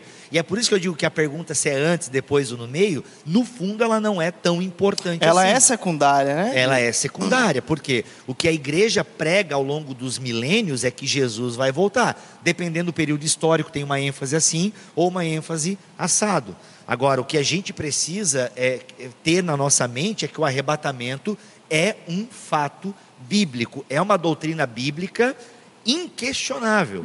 O arrebatamento ele é inquestionável por uma série, né, e aqui a gente até volta na pergunta daquele irmão lá, mas é por uma série de textos, principalmente eu gosto muito de Tessalonicenses, né? Dos Então assim, que, que, vai, que vai haver um encontro, então a gente crê que aquele que subiu há de descer, entendeu? Para buscar a sua igreja. Então, assim, e é por isso que também, independente das discussões milenares aí de, de milênio, eu penso que, independente se a gente vai passar pela grande tribulação ou se antes da coisa ficar tensa, Jesus vai tirar a igreja, uma coisa é fato. Nos últimos dias, e nós já vivemos os últimos dias, as coisas vão ficar ruins, elas estão ficando ruins a cada momento. E aí eu penso o seguinte: infelizmente, muitas pessoas estão sucumbindo na fé por conta deste período que a gente está vivendo agora, onde nós não temos igrejas presencialmente acontecendo. Mas você não acha que isso tem muito, muita carona, enfim, num, num triunfalismo, Triunfalismo. que, enfim, de certa maneira, ele é muito defendido pelo pós-milenismo? Então, eu não, eu não sei se eu, deixa eu tentar ser mais claro para ver, porque eu nem eu não entendi a tua pergunta diante do que eu estou falando, é porque acho que eu não estou sendo claro. O que eu estou dizendo é o seguinte: nós acreditamos numa linha milenista que a coisa não vai melhorar. É só o pós-milenismo que acredita que, Que o vai evangelho melhorar. vai ser pregado por todo mundo, e quando todo mundo for evangélico, tudo tá, meu, realmente parece que o céu está na terra, aí Jesus volta para consolidar a parada. Bem, a maioria dos cristãos não acreditam nisso. O pós-milenismo é uma corrente escatológica com poucos adeptos, uhum. comparado aos demais. Então, seja pré-milenista ou amilenista, nós acreditamos que a coisa está ficando tensa. Uhum. O amilenista vai dizer que a coisa vai ficar tensa pra caramba, e só depois que a coisa ficar tensa é que Jesus volta e dá um fim em tudo. O pré-milenista vai dizer o seguinte: a coisa vai ficar tensa. Mas quando o anticristo começar a pegar pesado, aí Jesus tira a igreja. Então, mas independente disso, a discussão que eu quero trazer é o seguinte: independente do que você acredita, a coisa vai ficar feia. É. Entendeu? E o que eu, a minha preocupação é como tem cristãos que estão sucumbindo na fé por esse período em que a coisa talvez nem esteja tão tensa assim. Uhum. Entende? Porque a gente ainda tem a tecnologia para estar tá fazendo o que está fazendo. E quando a gente. Cara, imagina. Apesar de ter muitas evidências, e eu acho que isso também vale a pena falar nesses dias, né? Se vocês têm acompanhado algumas notícias, por exemplo, do que tem acontecido na China, hoje, agora, enfim, durante esse período de pandemia, em relação ao cristianismo, é derradeiro. Enfim, apareceu lá um vídeo acerca de, da prisão de alguns irmãos que estavam reunidos em casa, cultuando a Deus. Enfim, não foi de Santa Catarina o caso, né, mas foi por causa do cristianismo. É, também teve a situação lá de igrejas que foram fechadas, lacradas, a Bíblia que não pode mais ser vendida online. Sim. Então a gente tem vivido dias de extrema perseguição. Sim, tem bastante Sim. pergunta, por exemplo, isso, né? A igreja vai passar por, por, pela tribulação, né? E, e, aí, claro que vocês não tem como, né? Ah, Existem linhas. sim, tem gente que vai dizer Exato. não, né? E, e, também muitas perguntas sobre isso. Nós já estamos vivendo os princípios das dores. Eu, eu acho que é importante, até porque a gente já mencionou, é a gente deixar bem claro é, o que, que a gente fala a respeito de milênio, o que, que é esse, esse negócio aí, tribulação e assim por diante, né? O milênio nada mais é do que a profecia bíblica dita por João e descrita por ele lá em Apocalipse capítulo 20. E de maneira bem simplista, o que diverge aí nessas diferentes linhas, e óbvio que tem seus desdobramentos, é aqueles que acreditam que Jesus virá antes do milênio buscar a sua igreja, ou seja, os pré-milenistas, aqueles que, aqueles que acreditam que já estamos vivendo o milênio, o milênio é simbólico, ele não é literal, não é mil anos exatamente, e aqueles que acreditam que Jesus virá depois do milênio, ou seja, a igreja ela vai reinar progressivamente, estabelecer um estado de paz, de segurança, de equilíbrio, uma boa economia, de igualdade social. Então Jesus vem no fim desse período milenar para então estabelecer seu reino eterno. Basicamente é isso, para quem é muito leigo, enfim, nem sabe do, de que milênio está falando. Milênio é Apocalipse capítulo 20, ok? Boa, boa. O, com relação a, a, ao, ao amilenismo até agora, com relação à igreja hoje e com relação a Cristo, onde está Cristo, como é que está, é, é, onde está Cristo, não, mas como é que é a posição de Cristo hoje nesse sentido do milênio? milênio, ele, porque no, no milenismo ele marca o início de um novo tempo, né? não é literal, né? Uhum. E como é que está Cristo hoje? Ele já está governando, a igreja já faz parte disso, como é que é? Reinando, né? Conforme a, a ideia amilenista, ela não é uma negação do milênio, pelo contrário, ela é uma confirmação do milênio, não de maneira terrena, de maneira celestial e também não de maneira, eu diria, literal, no sentido de ser um período exato de mil anos. Uhum. Então, a partir do amilenismo, o que eu acredito e que vários irmãos também acreditam, é que Jesus está reinando com alguns que foram ressurretos junto com ele na, no céu. Satanás está impedido de não permitir a pregação do evangelho durante esse período, então é um período missionário, é um período onde a igreja está manifestando o reino de Deus, entretanto, de plano terreno, a igreja passará, enfim, pela tribulação, passará por momentos de angústias e a coisa só vai piorar. Então, o, o, o milênio, ele é a partir do momento da ascensão de Cristo até a volta, a segunda vinda. Basicamente é isso. Uhum. Perfeito. Depois disso, começa toda a eternidade de fato. Exatamente, a glória futura. O milênio acaba com o arrebatamento nessa, uhum. linha, nessa linha de pensamento, né? É. Ou seja, veio o arrebatamento, aí é a eternidade, eternidade. Com, com, Deus e tal. Tem um podcast, se eu puder fazer um jabá aqui, nós temos um podcast com o Leandro Lima, um pastor presbiteriano, onde tem uma defesa do amilenismo ali bem legal. Aliás, em bibotalk.com, se você jogar do Google amilenismo, bibotalk, pré-milenismo. É de 2012, né? esse- É esse- bem antigo e tal. Pré-milenismo, Bibotalk, pós-milenismo, Bibotalk, você vai encontrar um podcast para cada linha ah, dessa de interpretação e tal. Tem E Apocalipse você, 20. Bibotal, qual que é a sua linha de A interpretação? minha linha, cara, é aquela assim, tipo. Aquela que vocês conversam aqui, né? Que realmente não é, como eu falei na semana passada, não era. É, é- é um Porque assunto- geralmente o amilenista, ele é, ele é, ele acredita que a igreja vai passar pela tribulação mesmo. Você crê dessa forma? Então, cara, eu creio que assim, pela tribulação sim, porque é uma promessa de Jesus. No mundo vocês terão, terão aflições. Então a, a vida da igreja é uma vida atribulada. né? Então, de alguma forma assim. Quanto à grande tribulação, então eu não sei. Eu estou começando a ler um pouco sobre pré-milenismo histórico. Né? Grandes homens de Deus que eu admiro são pré-milenistas históricos. Então, estou começando a dar uma olhada e tal. Mas, cara, é um assunto muito complexo. Então, tem hora que dá uma desanimada um pouco, porque entra nesses pormenores e tal. E aí, às vezes, e aqui bem pessoa minha mesmo, e como eu não sou pastor de uma igreja, não tenho a necessidade de me posicionar perante uma congregação, então assim, às vezes eu acho de pouco proveito, sabe? Tem muitas nuances, porque assim, o amilenismo, que é, digamos, a linha que eu tenho mais simpatia, até por conta dos podcasts que já gravei, ele tem uma série de dificuldades com alguns textos. Por exemplo, dentro de Apocalipse 20, o amilenismo tem dificuldade com as duas ressurreições que é mencionada lá. É. Entendeu? Então, assim, por quê? Ah, mas então que está errado? Não, cara, é que toda linha escatológica tem problemas com alguns textos. Por quê? Porque a Bíblia, ela não é essa coisa maravilhosa, linda, ela é tudo isso, mas espera eu terminar a frase. Ela não está assim, tudo entregue. Ah, tu é bonitinho. desses também, é? Não, sai fora. Não, capaz. O que eu quero dizer antes que me coloquem aí, no- antes que me O cara é azedem- palmeirense. O Não, cara é não. palmeirense. Não, antes que me azedem aqui, olha aqui, ó. Tá? Não, eu creio que a Bíblia é a palavra de Deus, assim, só que a Bíblia. Gravaram, né, gente? Gravaram. Recorta e Isso. solta na internet. A Bíblia é a palavra de Deus. O que eu estou querendo dizer é que ela não entrega, as- ela não é uma teologia sistemática. É. Ela é teologia bíblica. Tem até o livro do John Piper, Irmãos, Nós Não Somos Profissionais, que tem um capítulo, né? Por que, que Deus inspirou textos difíceis, né? Pois é, mano, essa é a E se pergunta. tratando de textos difíceis, sem sombra de dúvida, a escatologia são os textos mais Não, e difíceis. o Apocalipse 20 é um É dos capítulos. Apocalipse 20 e Mateus 24, meu irmão, são um dos textos mais disputados ao longo da história da interpretação. Devem ter outros, mas eu me lembro desses dois. Porque são de, é Até porque difícil. tem várias formas de interpretar Apocalipse, né? Nossa, né? Justamente. Por exemplo, Leandro Lima, lá naquele podcast que você fez, eu ouvi, muito bom, aliás, é, ele fala a respeito lá da interpretação progressiva, né?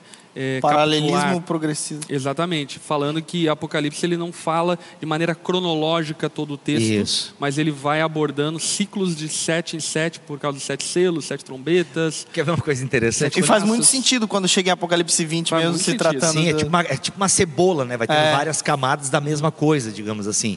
Mas é porque se você tem uma leitura cronológica de Apocalipse, como a maioria das pessoas fazem. Não sobra ma- ninguém. Pô, mano, chega uma hora que, pô, quando vai abrir, eu não lembro qual é a ordem, se é texto, sala, se é taça, selo e trombeta, não lembro a ordem da tragédia. Sobrou o cordeiro e o trono, olha aí. Chega uma hora lá que vai abrir, porque cada selo que abre, cada taça que derrama, meu irmão, é uma tragédia, não sobra nada, irmão.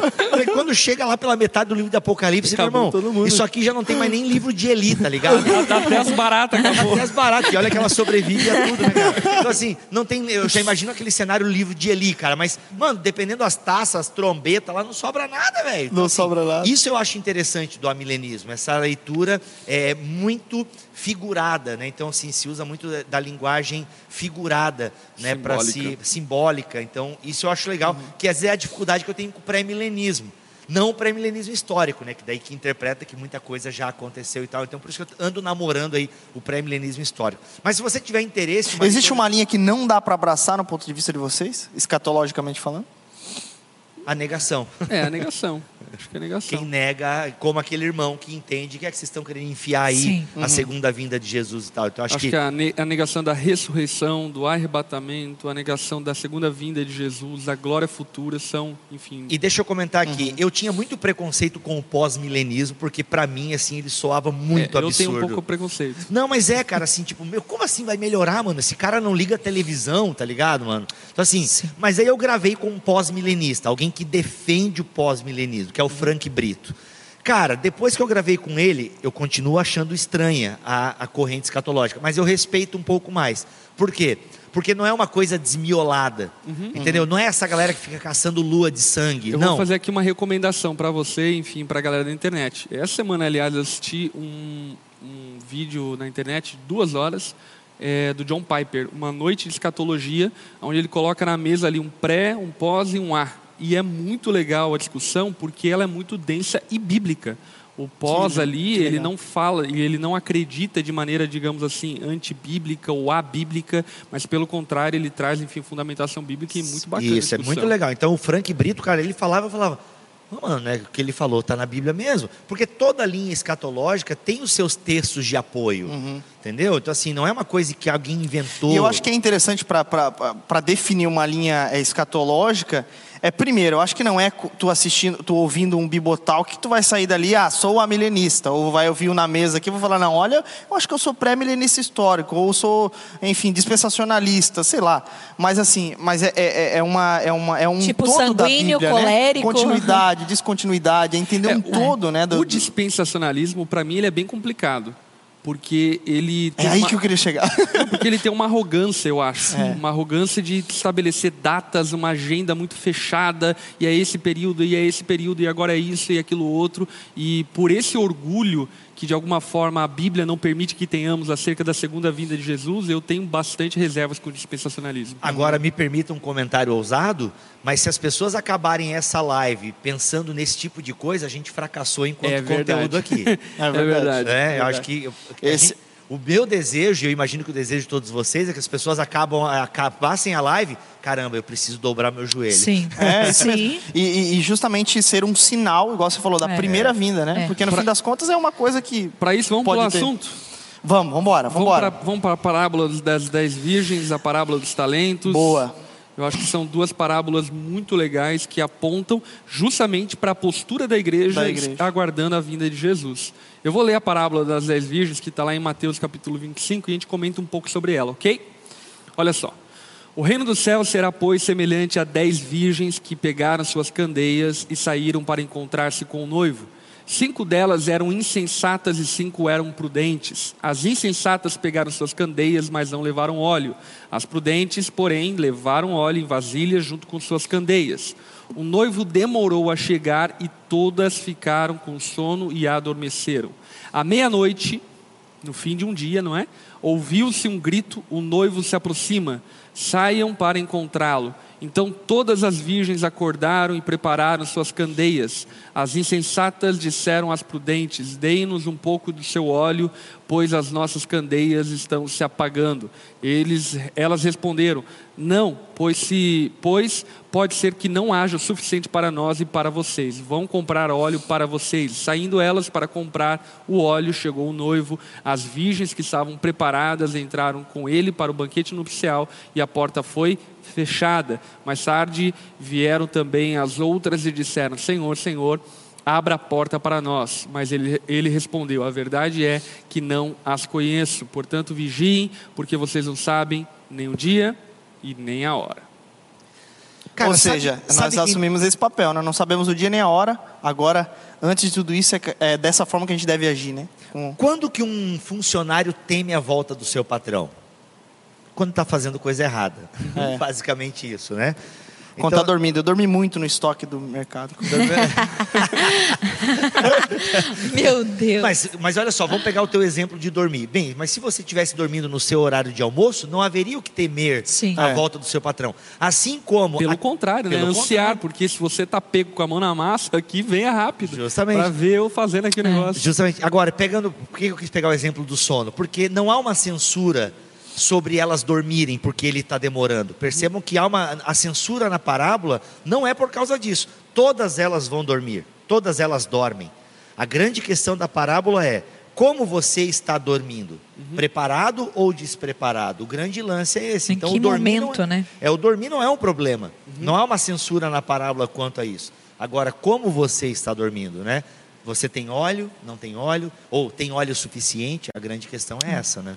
E isso é interessante porque vai de carona lá naquilo que a gente conversou no começo, enfim, dessa live, né? Sobre essa coisa do, da roleta russa de Deus. Será que vai ser agora? Será que não vai ser? Enfim, porque não diz respeito exatamente ao comportamento, mas diz respeito à tua espiritualidade, à tua fé, às tuas convicções, à tua fidelidade ao Senhor ao aguardar a vinda dele, né? Posso fazer só um. levantar um negócio aqui. Uh, eu perguntei quando as pessoas acham que começou a vinda de Jesus, né? Veja algumas coisas. Idade média. A Lari traz calendário, né? A Lari traz eu, eu data. gosto de datas. Eu trabalho com datas, pessoal.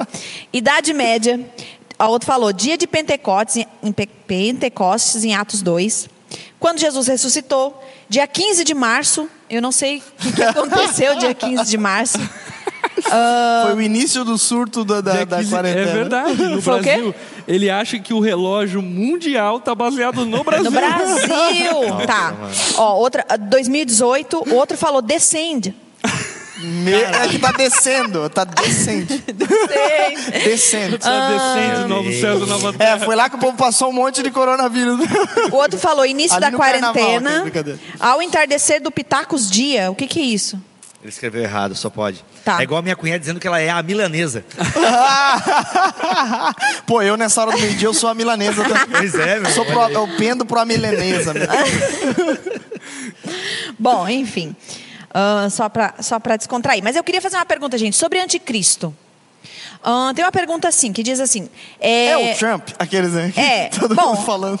não dá para dar um nome, né? Mas eles, a pergunta é mais geral, assim. Fala assim, é uma pessoa, um sistema, o que, que a onda pensa ser o tal do anticristo? Não, deixa eu ouvir o Bilbo primeiro. Não, Mas é o que a onda pensa, né? Eu, a onda, eu não sou da onda. É, eu sou da outra onda. Ei, olha só. Eu, cara, quando fala onda, posso contar um pecado pra Pode. você? Eu só lembro disso aí, cara. Onda, onda? Total, eu não tenho maturidade para esse nome. Nem movimento. Quando eu ouço a palavra movimento, já me lembra outra música. O movimento, enfim. São duas palavras que eu não tenho maturidade para elas. Mas, cara, movimento. é. Movimento. é. Ah, o pior, então, quando nós chamávamos de movimento onda dura, acabou. né? Aí eu não tinha maturidade. não era, tinha um- era a maturidade. festa do, do carnaval. Então, o que, que eu acredito sobre a- o anticristo? Eu tenho dúvidas sobre isso, mas o que eu tenho certeza, tá? É um sistema. É um, porque o espírito do anticristo, João vai dizer nas suas cartas, o espírito do anticristo já está nesse mundo. Então, o que, que é o espírito do anticristo? É meio que autoexplicativo. É tudo aquilo que é contrário à manifestação da glória de Deus, aquilo que é contrário à manifestação de Cristo. Então, o espírito do anticristo já está nesse mundo. Agora, existe espaço para nós acreditarmos que haverá um cabeça desse sistema? Então, aí depende das nossas linhas escatológicas. Né? Eu tenho um pouco de dificuldades em entender um ser humano como um líder mundial. É por isso que muitas pessoas já disseram que os papas, né, tem alguns papas já foram O anticristo. próprio Lutero, né? Lutero dizia que o Le- Leão X, né, era o anticristo e tal. Então, assim, cara, eu acho que não dá pra gente ficar querendo rotular o Trump. O Obama já foi o, o anticristo. Cotado, já cara, foi o cotado do Obama como- tinha umas teorias da conspiração muito massa. É muito legal. Entregou o currículo. Tudo, muito massa. Só que, cara, entendeu? Então, Foi, Bolsonaro já foi cotado nas O, eleições. Então. o Bento XVI, ele era bem cotado também. Bento né, deze- ser. e esse ele é um ótimo teólogo, Bento XVI. Então é um cara assim, os livros dele sobre Jesus são excelentes. Então assim, cara, então eu acho que é muito, é, eu acho perigoso. Agora, pode haver um líder mundial? Cara, eu sinceramente não sei. E quer saber? Não me importo. É, eu penso, enfim, é mais ou menos a mesma linha do que o, o Bibo, e só quero fazer uma observação ampliando um pouco o assunto, né? O anticristo, ele não é alguém que necessariamente professa algo que contraria em totalidade a igreja. Pelo contrário, ele vem ocupar um espaço no cenário mundial de substituição de Cristo. Portanto, é, o anticristo ele tem uma postura meio que messiânica, uma postura meio salvador do mundo, que vai trazer as soluções para os problemas do mundo. E, de fato, eu acredito também que é um sistema, ainda que possa ser, de alguma forma, esse sistema encabeçado, talvez até inocentemente por algumas pessoas, ingenuamente por outras, enfim, eu creio que ele é um governo de principados e potestades que, de fato, regem sobre o mundo diversas, enfim, influências que de alguma forma desabonam Jesus, desabonam o Messias e colocam outros Messias ou outras soluções mundiais na frente do Messias descrito na palavra. Tanto é que na linha pré-milenista, dispensacionalista, o anticristo vai ser aquele cara que vai tirar o mundo de um caos, É. né? É o Nicolai Carpetia. É, Lembra desse? tem um filme, né, cara? Então, assi- assistam não, né? Leiam o livro A Última Batalha, que é o último livro das Crônicas de Nárnia. É muito legal como o C.S. Lewis, ele coloca ali o Messias. E o Messias ali nas Crônicas de Nárnia, ele está fantasiado como Aslan. Uau. Que é bem como o pastor estava falando aqui agora. Mas enfim, então dentro dessa linha é muito legal o que você falou, porque ele não. Cara, o diabo, ele não vai vir de vermelho com chifre. Não, o diabo vem mascarado umas paradas que é, que é legal, que é bacana. Entendeu? Então, assim, o anticristo vai agir Que da vai mesma enganar uma maneira. galera, né? Que vai enganar uma galera. Então, seja uma pessoa, ou seja uma pessoa que vai personificar esse espírito, ou seja um espírito né, de um tempo, um zeitgeist do tempo. Cara, enfim, E que- de- e de qual é a certa- lição que fica para todos nós? Estejam preparados, porque Exatamente. seja uma pessoa, seja Uhum. um sistema que já está em, em, em corrente, em uso, Uhum. em manifestação, abre o olho. É, e ao longo da história a gente vê essa manifestação, né? Essa manifestação de tentar tirar Jesus de cena, tentar deixar Jesus de lado, não se opondo de maneira visceral contra Jesus, mas tentando de alguma forma, tipo assim, ah, Jesus é legal, mas, enfim, a gente precisa lutar contra a desigualdade, mas a gente pode criar um sistema político melhor, Hitler, mas... podemos pegar, um, para alguns era um anticristo, para outros era o Messias. É. Então depende muito da perspectiva. Uhum. Por isso que no fim das contas é, é tudo que a gente precisa fazer é justamente ter essa postura de uma base sólida de fé, de ter um, um- um- bom embasamento, justamente para quando vir grande tribulação, fim dos tempos, sistema do anticristo, uma pessoa liderando e vai confundir uma galera, não te confunda, né? Não, não, não te engane, né? E isso Essa é um ponto, questão. né? Eu acho que até falando sobre a segunda vinda é legal essa, só esse termo que você falou, né? Uhum. A segunda vinda de Jesus é inconfundível. Ela é unânime. Todo mundo vai saber que é Jesus. Todo mundo vai saber que é o rei que voltou. Portanto, toda essa coisa de, ah, está aqui, está colar, é essa data, é outra data, enfim, toda essa confusão, ela não descreve aquilo que a palavra fala que é iminente. A volta de Jesus é inconfundível. Até mesmo Jesus fala no sermão escatológico isso, né? Tipo, muitos virão falando que sou eu, né? Enfim. Mas não vai restar dúvida E- quando e, acontecer. E aí isso né? corrobora um pouco do que eu falei a respeito desse papel de anticristo, né? E por isso que a parábola que foi lida aqui, ela nos ajuda, né? Cara, o noivo vai voltar. Entendeu? O noivo vai voltar. Bem, ele está demorando. Então a gente pode viver a nossa vida, então a gente vai dormir. Só que estejamos preparados para que a nossa pira, né, a ideia da, da candeia ali, da pira, que a gente tenha sempre óleo, e esse óleo aqui, alguns dizem que é o Espírito Santo, outros vão dizer que é a santidade, né, enfim. É, eu ia perguntar, o que, que é estar preparado? Vamos trazer para os nossos contextos. Ele está falando sobre isso, sobre a salvação, sobre a sua decisão, ou ele está falando sobre a fé e a obra junto? Você está servindo, obedecendo, enfim. Ele, ele tá- basicamente está falando sobre perseverança, É, é tudo sobre isso. viver em santidade, sobre viver em aliança com Deus, e não viver uma fé vacilante, até porque essa fé vacilante, ela por si só é condenatória. Então acho que até a parábola das dez virgens é interessante em relação a isso, porque as dez são virgens. Entretanto, enfim, existe uma discriminação entre cinco e cinco. Cinco são preparadas, enfim, a gente pode pensar que é o Espírito Santo, santidade, enfim, N eh, fatores que de alguma forma eh, permitem a gente interpretar como sendo o óleo. Mas as outras cinco não estão preparadas. Então, ela pode nos apontar, por exemplo, a igreja dentro da igreja.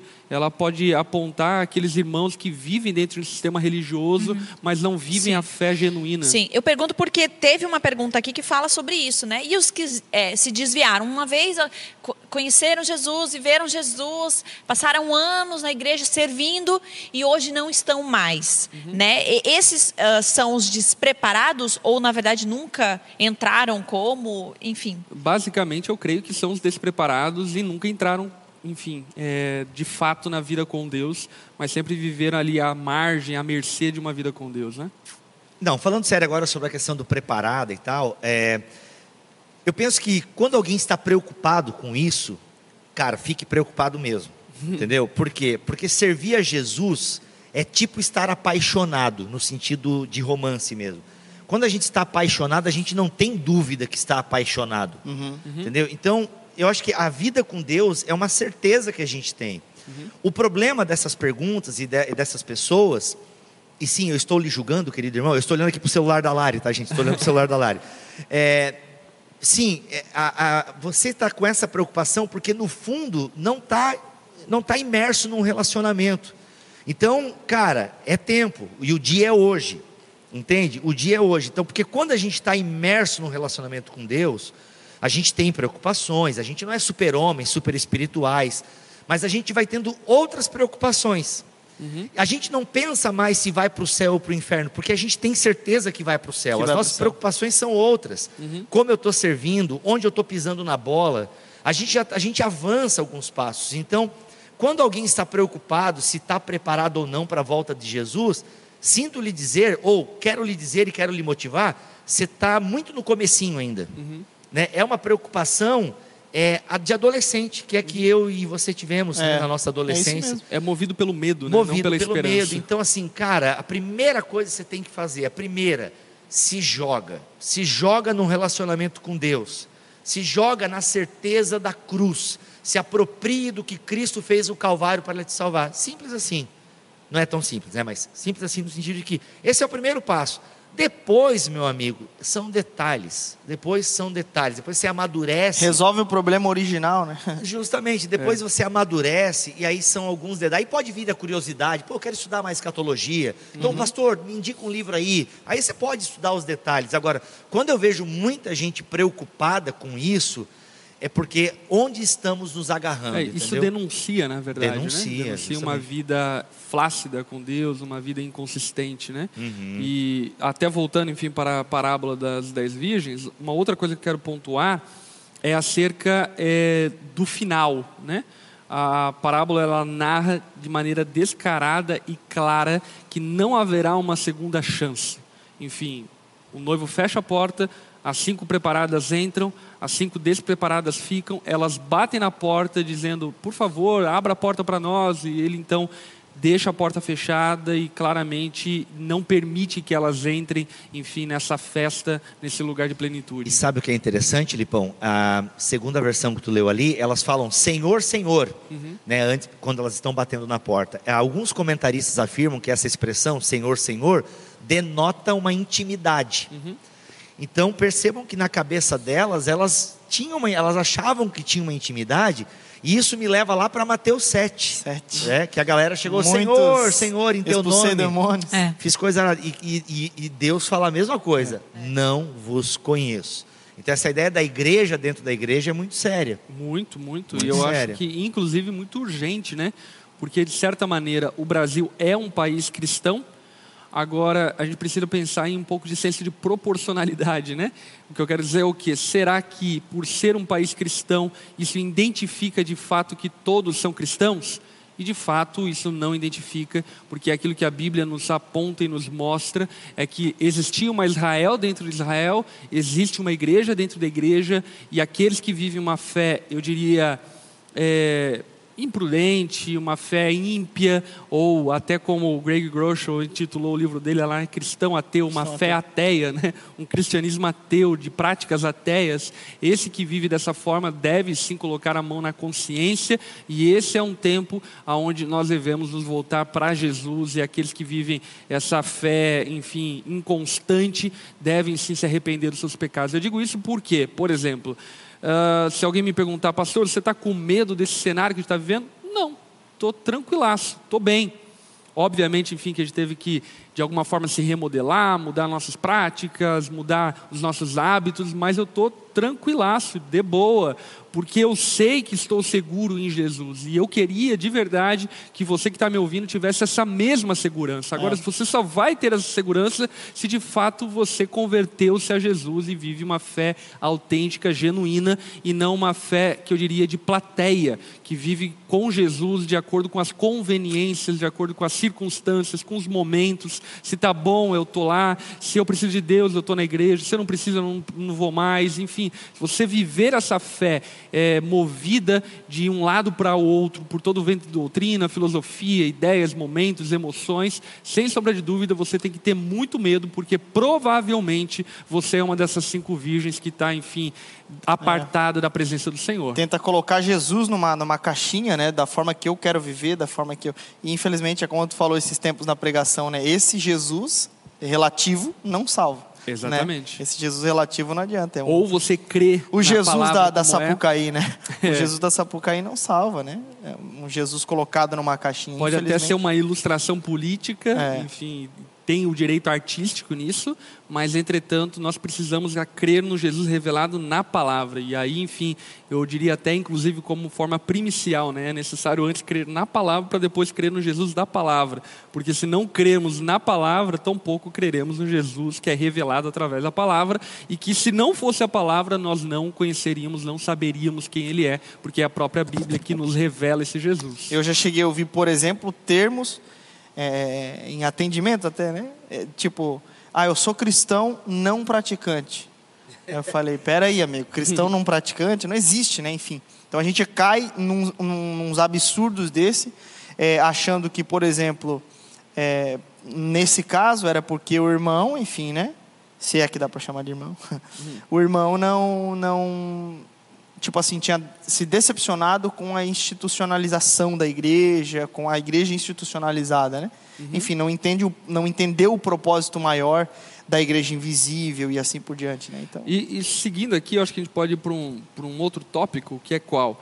É, Jesus aqui em Mateus capítulo 25, e o contexto, ele está trabalhando a respeito dos dias vindouros, do julgamento das nações, então ele vai falar ali sobre a parábola das dez virgens e depois ele vai falar sobre a parábola dos talentos, que novamente reforça uma coisa muito legal para nós, que é o quê?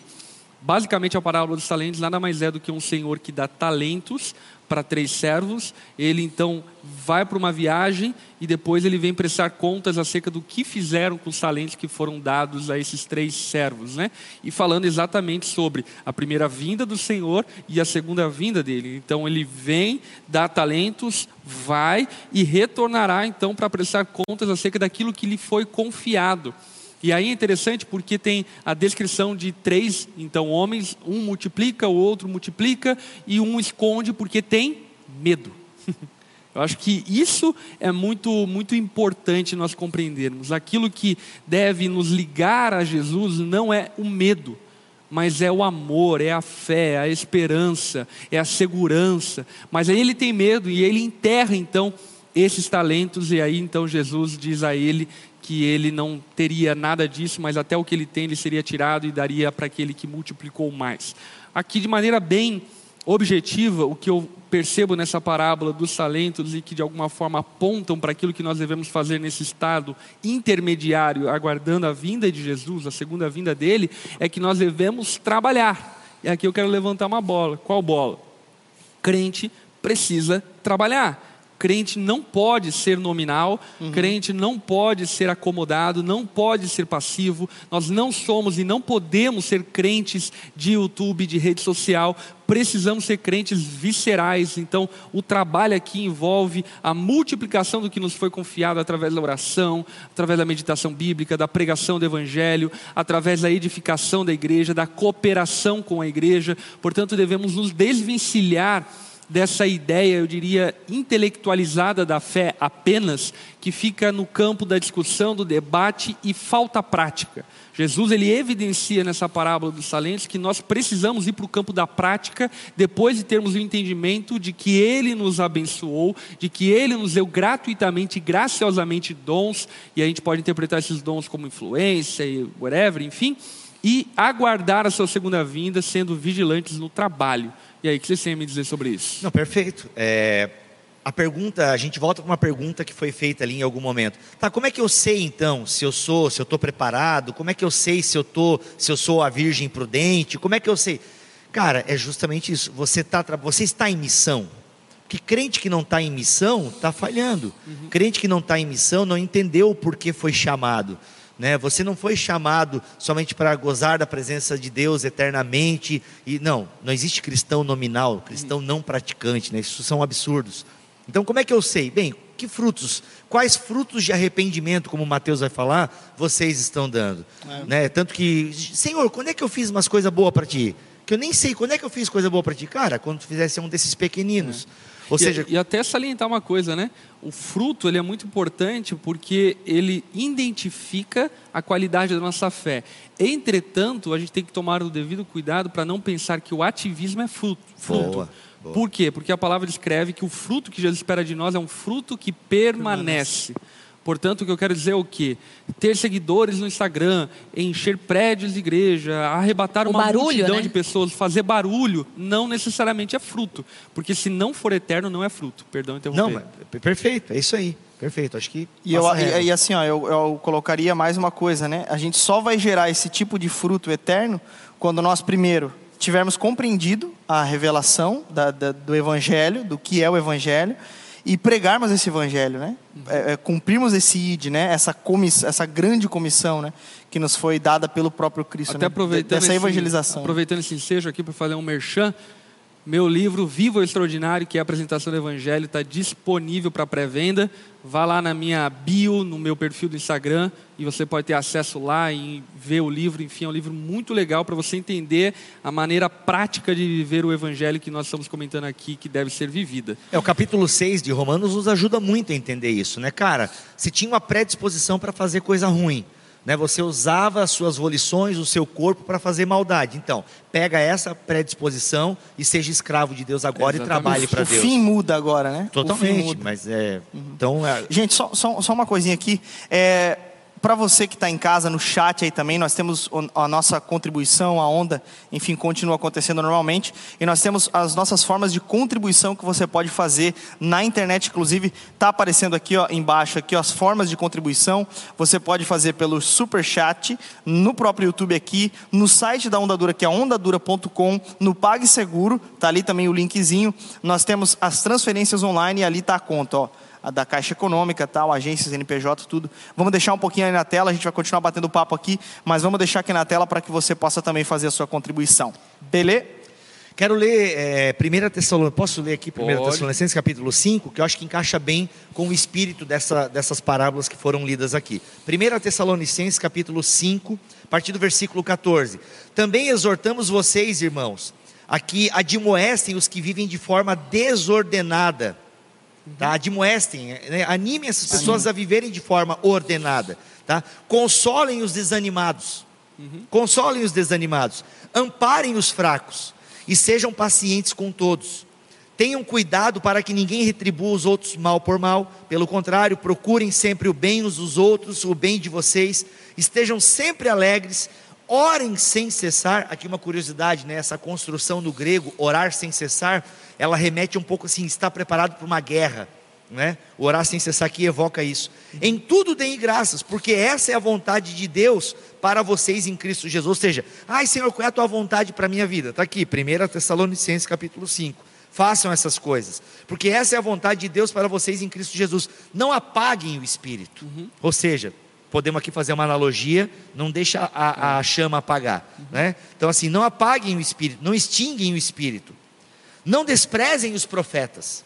Não desprezem as profecias, quer dizer, não desprezem as profecias. Examinem todas as coisas. Retenham o que é bom.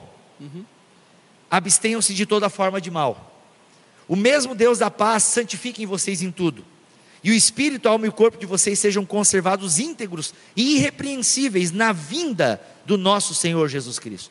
Então, o que a certeza da segunda vinda traz em mim? Ela traz em mim uma espiritualidade ativa, É. Um espírito de vigilância, né? espírito de vigilância. Porque assim, a gente compreende que a nossa esperança em Jesus não é para essa vida. Portanto, a gente não pode viver de maneira desvairada como quem ainda não viverá uma vida eterna. A ressurreição de Jesus, ela deixa para nós essa convicção, essa convicção de que não é tudo aqui. Portanto, devemos ser vigilantes, observadores do meio aonde estamos para viver de maneira temente ao Senhor, Eu gosto- aguardando sua vinda. E eu gosto do, do John Bunyan quando ele, ele coloca o peregrino, né? Que nós estamos peregrinando, né? De fato, a nossa, a nossa pátria não é aqui. Paulo já diz isso, né? A nossa pátria não, não é desse mundo, Não é né? terrena, né? Não é terrena. Não adianta a gente ficar se iludindo com as coisas daqui, porque não é daqui, enfim. Por mais que é, é, alguns acreditem né, nessa linha escatológica que o céu será aqui, mas não será aqui, né? Não será dessa forma, né? Caída. Não será enfim. isso aqui. Ele não É. será isso aqui. Não será isso aqui, exatamente. Então acho que é, é importante pensar por esse lado assim. Olha só, Mateus 25, 31, porque a gente vai indo para a reta final, né? É, Mateus 25, 31. Quando o Filho do Homem vier em sua glória, com todos os anjos, ele se assentará em seu trono na glória celestial. Todas as nações serão reunidas diante dele, e ele separará uma das outras, como o pastor separa as ovelhas dos bodes, e colocará as ovelhas à sua direita e os bodes à sua esquerda. Então o rei dirá aos que estiveram à sua direita: Venham benditos de meu Pai, recebam como herança o reino que foi preparado para vocês desde a criação do mundo. Portanto, aqui a gente tem de uma outra coisa também, né? É, o mundo, é, o céu não é o plano B de Deus. Pelo contrário, ele é o plano A de Deus. O plano de Deus não acabava no Éden, mas ele passava pelo Éden, ele passava pela experiência terrena e apontava para a glória futura. Esse é o plano eterno de Deus, a glória futura, o reino eterno dele. Portanto, aqueles que estão à sua direita recebam o reino que foi preparado para vocês desde a criação do mundo, pois eu tive fome e vocês me deram de comer. Eu tive Inclusive, sede. só, só fazer um, um parênteses aqui. Muita gente acredita que nós, é, de fato, somos alcançados para retornar aquilo que Adão e Eva tinham no início. Não. Mas, na verdade, é aquilo que Adão e Eva teriam se fossem, de fato, aprovados, né? É, o, que, o que Adão e Eva eram dentro da apresentação de Gênesis é muito um estado intermediário. Porque Adão e Eva, aí não vou entrar muito em, em pequenezas em a respeito disso, mas de fato Adão e Eva não viviam o estado final da criação. Eles viviam de fato a gênese da criação, e aí então Adão carregava eh, a representatividade da humanidade como pai federal, ele representando a humanidade, peca, se desvia de Num Deus, estado não come mesmo. da árvore da vida, mostrando a condição de toda a humanidade que pecaria contra o Senhor e necessitaria então de salvação, de arrependimento. Uhum. Portanto, o Éden não é o céu, o Éden ele só é a terra melhorada, a terra sem o pecado, a terra sem a maldição do pecado, mas não é o, o reino Como de um- Deus. tá ele, ele é um protótipo, digamos assim, tanto que ah, na Nova Jerusalém a gente tem o jardim, né? Ele vai estar no centro da cidade, digamos assim. Então, para mostrar que o objetivo de Deus não é um jardim, como muitos pintam o céu, né? Não, o projeto de Deus sempre foi uma cidade. né? Então, assim, então, mas o jardim está no meio. E a igreja, de alguma forma, ela respinga, né? Ela, a, a igreja tem o cheiro do Éden, de alguma forma. Então a gente, por quê? Porque quando nós estamos em Cristo, nós somos os, nós, nós por meio do segundo Adão, nós somos feitos nova criatura. Então, de alguma forma, a gente respinga o cheiro do Éden, mas o Éden não era o objetivo final, né? Como o pastor deixou bem claro. Tem duas coisas aqui, uma que foi levantado bastante, não sei se vai fugir um pouco, mas é sobre a besta, a preocupação. E teve uma pergunta interessante que falou ali, que a gente falou sobre as ah, despreparadas, a gente falou sobre as preparadas, que fica engraçado falar isso. né? Tá preparado. Bom, é, despreparado. despreparado. é, que fala sobre os frutos ali que a gente depois a gente falou sobre isso. O que seria? Porque você falou sobre o que não é frutos, né? Os barulhos, enfim. E a preocupação é, então, quais, ser, quais seriam os frutos que eu deveria estar dando para dizer que eu estou preparada? Quais frutos? Frutos de arrependimento. É, enfim, aí a gente pode ampliar, né? Que é o bom testemunho do Evangelho, é um bom testemunho público, é uma representação da pessoa de Cristo na terra, é uma, uma, uma membresia ativa no corpo de Cristo, na igreja local, como representação da igreja universal de Cristo. Portanto, os frutos de arrependimento nada mais é do que a própria vida cristã. E a gente está ligado à videira, né? Então, por isso nós damos frutos, porque permanecemos em Jesus. Então, diga para essa pessoa ler João capítulo 15 e Gálatas capítulo 5. Então, basicamente isso. É que o problema, às vezes, e o meu medo dessa pergunta, que é uma pergunta honesta, querido web espectador, pergunta super honesta, ok?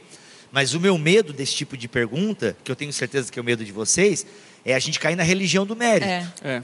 né? Então, o medo Já fiz dessa... isso, já fiz isso, já fiz isso e, a agora gente- posso. Ao mesmo tempo que a gente não vive uma vida bagunçada, que faz qualquer coisa, não, a gente vive, procura viver uma vida piedosa, a gente tem que tomar muito cuidado para não cairmos na religião de mérito. Por quê? Porque a religião de mérito é isso. Check, check, check. Ah, Jesus, pode voltar. Eu tinha essa religião de mérito, né? Como um bom jovem pentecostal, eu tinha semana, né, e tinha meses que eu tomava a ceia super, Ah, mano, mas pode trazer aí esse pão e esse vinho, esse suco da uva? Pode trazer o cara. por minha conta. Por minha conta. Eu botava a mão no potinho lá do pão, pegava três, quatro, me dá aqui mais cinco cálices de uva. Porque eu tô... essa semana, Vaso, eu orei, eu jejuei, eu evangelizei. Essa semana eu tô no manto. Não, essa semana, irmão, orei a semana, o dia inteiro com a irmã Zenate, eu tô top. Jesus, pode voltar aqui, ó. Eu tenho até medo de me espreguiçar, porque é capaz de levantar o braço Jesus, Jesus puxar, puxar. Entendeu?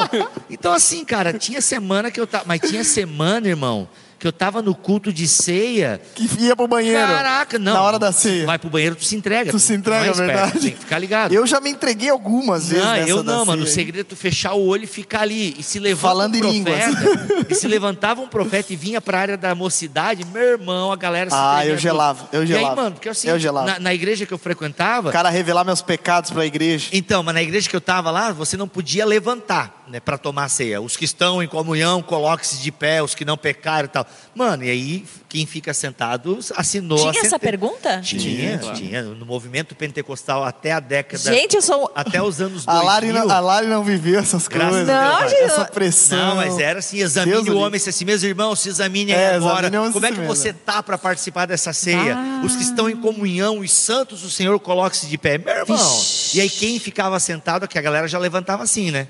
Pra ver quem estava sentado, que a gente Ah, adorava ver os irmãos em meu. pecado. Mas enfim, cara. Então, ti- Qual isso- é o pecado? Qual é o Era a pergunta. Essa era a pergunta. meu. Olhava pro casal de namoradinho, hum, já sei É qual. é. nós, né? Mas o que acontece? Mas isso era o medo, entendeu? Então é medo e mérito. É. Porque a religião de mérito é o medo. Agora, quando eu estou no amor de Deus, o amor lança fora todo o medo. Então o que acontece? É, a- é, esse tipo de pergunta é um pouco complicada porque pode parecer que a gente está passando a receita. Ó, tá aqui a receita para você ser uma preparada. E não é bem isso. Faça a coreografia e tal.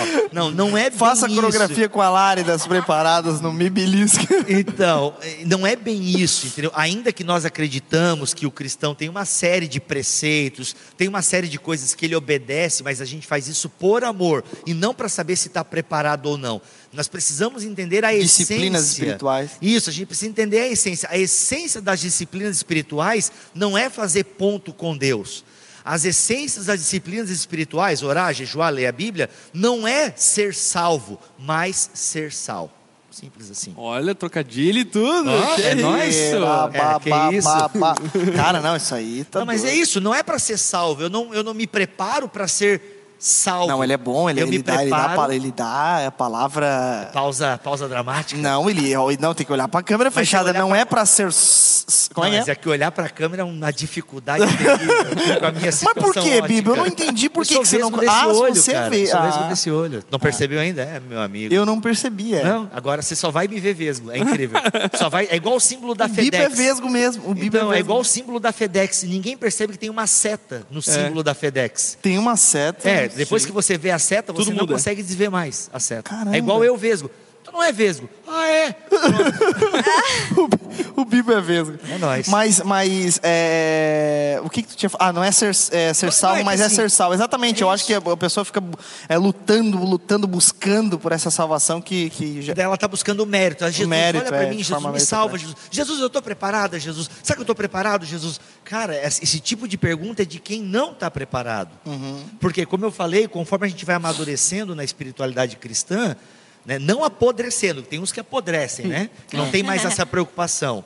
Agora, eu não tenho essa preocupação, por quê? Porque eu estou em Cristo, entendeu? Eu acho que é não perder a alegria da salvação, né? Total. Como Davi, como Davi mesmo pede para Deus, né? De- de- Depois dele ser exortado pelo profeta Natan, ele fala: Pai, devolva-me a alegria da salvação, porque Isso. se a gente perde a alegria da salvação, a gente perde a alegria de tudo isso. E- Então, acho que não é olhar para a segunda vinda como medo, mas como uma alegria de fato, Sim, né? Cara, e eu faço outra, parte de algo. Gente, eu peco e eu luto contra os meus pecados e tem dias que eu estou muito chateado comigo mesmo. Que eu falo, caramba, mano, pisei na bola. Aliás, mesmo. esse é um dos pontos, né? Que, que o cristão precisa ficar, né? Chateado com, com, com pecar contra Só Deus. que eu não fico com medo.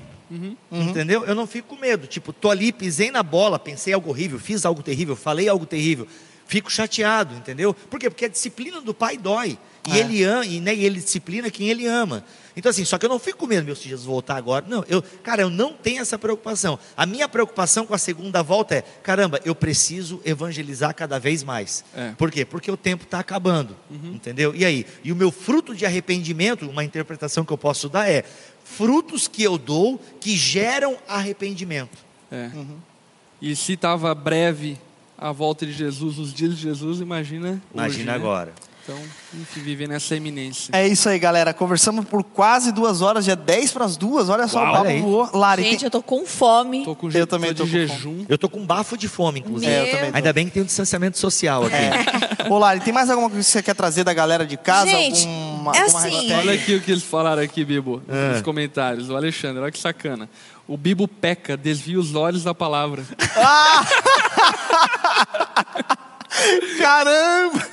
Que isso, cara? Mas o bom é que eu tenho dois pontos de vista, né, cara? Então, É verdade. Por isso que tu é A, tu é pré, tu é... é isso aí, né, cara? Não, mas que bom. Então a gente sai dessa conversa edificado, né, Lari? Eu acho É. que a gente sai dessa conversa justamente pedindo a Deus, né, que, que nos dê cada vez mais é, a alegria da salvação, vivermos essa vida, A esperança a da esperança segunda da vinda. segunda vinda, é, a esperança de que veremos Cristo face a face, que viveremos a eternidade com Ele, E e não importando a desmistificando, que eu acho que é fundamental, né? Desmistificando toda essa coisa etérea, fantasmagórica. Você não vai ser um fantasma na eternidade, você vai ter um corpo top, glorificado, a imagem das primícias da ressurreição de Jesus. Boa. Viveremos em um lugar pleno, abundante. O céu vai ser top, vai ser bom demais. Eu não me arrisco dizer, usando, usando parâmetros da terra, o que vai ter no céu, mas eu digo para você que, sem sombra de dúvida, será melhor que a terra, porque isso a Bíblia nos garante. A gente não falou do galardão, né? Mas deixa isso pra uma próxima, né? É outra e a pergunta. pedrinha na coroa? E? Repetindo a, a, a, a frase do Didi, no céu tem pão. E eu queria saber aí, Jesus, se tem broinha no céu, que eu vou querer muito broinha aqui. Vamos broinha. broinha e cuca. Ele é o pão da vida, né? Então pão Ah, tem. Pode, pode ser, ser que que. pão tem. É. E eu quero, refor Chineque, quero reforçar um convite acerca de amanhã e aí depois a gente encerra orando? Pode ser? Encerramos. O Bibo quer falar algumas coisas sobre uma Ah, semana fala. escatológica, Isso, né, olha Bibo? só, gente, o que nós fizemos aqui foi um ampassando o tema da escatologia, né? A gente falou várias Foi coisas por bate-papo, cima. gente. Isso Foi- aqui não é estudo teológico, ok? Isso, foi... É, e vale ressaltar, porque teve gente que falou assim, ah, pouco embasamento bíblico, né? Teve comentários ali. A ideia aqui não era que fosse um estudo sobre, então a gente E levanta, defende. Cara, então, é que a gente não ficou citando o Defendendo. endereço, né? Ah, porque lá em 1 Coríntios É. 15, versículo 2. Não, mas... e acho que as- a- a- sentiram falta de a gente defender, então, a nossa linha. E não é essa a ideia, né? A gente não queria isso, a gente queria simplesmente sanar um pouco de dúvidas de quem estava com medo, enfim, ou tinha, ah, queria saber um pouco mais sobre esse assunto. Então a ideia não era um estudo, até porque o pastor Lipão né, citou ali um, um vídeo legal para estudar, o, o Bíblia tem bastante conteúdo, enfim, ah, que dá para se aperfeiçoar e crescer nisso aí. Aqui É. era uma ideia mesmo, um bate-papo, uma coisa leve, superficial, embora tenha sido muito profundo. E para os da onda dura, lê a confissão de fé, que tá tudo certo. Lá tem uma, uma, uma coisa do que a gente não é, inclusive falando acerca de escatologia também. né? Exatamente. Enfim, não dá pra agradar todo mundo, né, galera? Eu gostei demais do papo, tenho certeza Bom que a maioria demais. gostou. Eu gostei também. E, gente, assim, se você quiser entrar um pouco mais nesse universo da escatologia, além dos vários podcasts que a gente tem lá em bibotalk.com, como tá na onda das lives agora, o Ângelo Basso, que é um conhecido meu, ele é um cara que ama escatologia, a vida inteira lendo e estudando escatologia. Ele vai ter uma semana de escatologia lá no Instagram dele. Tá aparecendo aí agora o banner para você dar uma olhada. E Não tá, não tá errada a imagem, não, tá, galera? É nesse, é nesse formato mesmo, esse pixel, quadriculado é- aí. Ele fez uma, uma, uma coisa meio videogame Meio aí da videogame. década de 80. Game Bom, over. muito bom. É, o arroba Ângelo Basso, então se você se interessa por esse assunto, e para quem reclamou aí de falta de, é, de embasamento bíblico, eu imagino que lá o Ângelo e os seus convidados vão falar muita coisa e vão assim, poder aprofundar coisas que nós não aprofundamos aqui, afinal não era nem a nossa intenção com essa live. Então, fica aí o convite, meu amigo Ângelo Basso manja muito do tema, obviamente ele tem as preferências dele, mas ele é um cara que convidou pessoas que pensam diferente dele, Isso então eu é penso bom. que vai ser umas Legal. lives Ele bem é pré-milenista clássico, né? Eu acho que é, cara. Eu não sei que o Ângelo tem a dele, né? Ele, ele criou meio que a dele lá. Ele fala que a escatologia dele é a escatologia meio Senhor dos Anéis. Então, ele crê que Jesus vai voltar, vai pregar o evangelho no mundo inteiro. Ele tem umas paradas muito loucas, assim. Mas o que é legal, ele não vai falar sozinho. Ele trouxe convidados, inclusive até reformados, que como você pode ver, o Igor Miguel está ali, representando a ala reformada. Então, acho que vai ser um, vão ser lives Legal. bem instrutivas para você que curte esse tema aí. É isso aí. E eu fico com o, que eu estava pensando no início, né? Não sei nada, nada sei, não é? Porém, Mas, mas na fica... verdade, essa é a, é a resposta mais sóbria da Bíblia. A É. gente não sabe. Enfim, Jesus falou isso, né? Vocês não sabem nem o dia nem É, a hora, é. portanto. E essa- aí, eu eu acho que a, a grande, a grande questão que eu represento aqui bastante gente, né? todo mundo falando, ah, Lari me representa, Lari me representa. Eu fico feliz, eu espero que seja pelo conhecimento vasto que eu tenho. Mas é, eu acho que fica aí a grande questão sobre estar preparado. Eu acho que estar vigiante, né? Estar preparado. E esse é o tempo da gente, que é o que eu tenho ensinado muitas meninas, né? As meninas, ai, Lari, pelo amor de Deus, Jesus está voltando, o que, que eu faço? Eu falo, gente, eu, eu sei mesmo que vocês, então vamos fazer o seguinte, vamos ler a Bíblia, vamos estar preparados, vamos servir Jesus. Esse é o tempo que a gente tem aí para conhecer mais o Senhor, entregar a nossa vida a Jesus, e é isso aí que a gente tem para fazer agora. É isso aí, A minha, reforçando. a minha esposa está perguntando se esse programa vai até a volta de Jesus. Ela, ela não quer em casa. Pode ser. Estamos estudando a possibilidade de emendar aí depois a quarentena na mesa com os pastores. Tem sido um tempo bem legal. Enfim, durante a quarentena, com certeza, e depois a gente vai ver como vai ficar essa programação online, o que a gente vai levar adiante, o que vamos parar.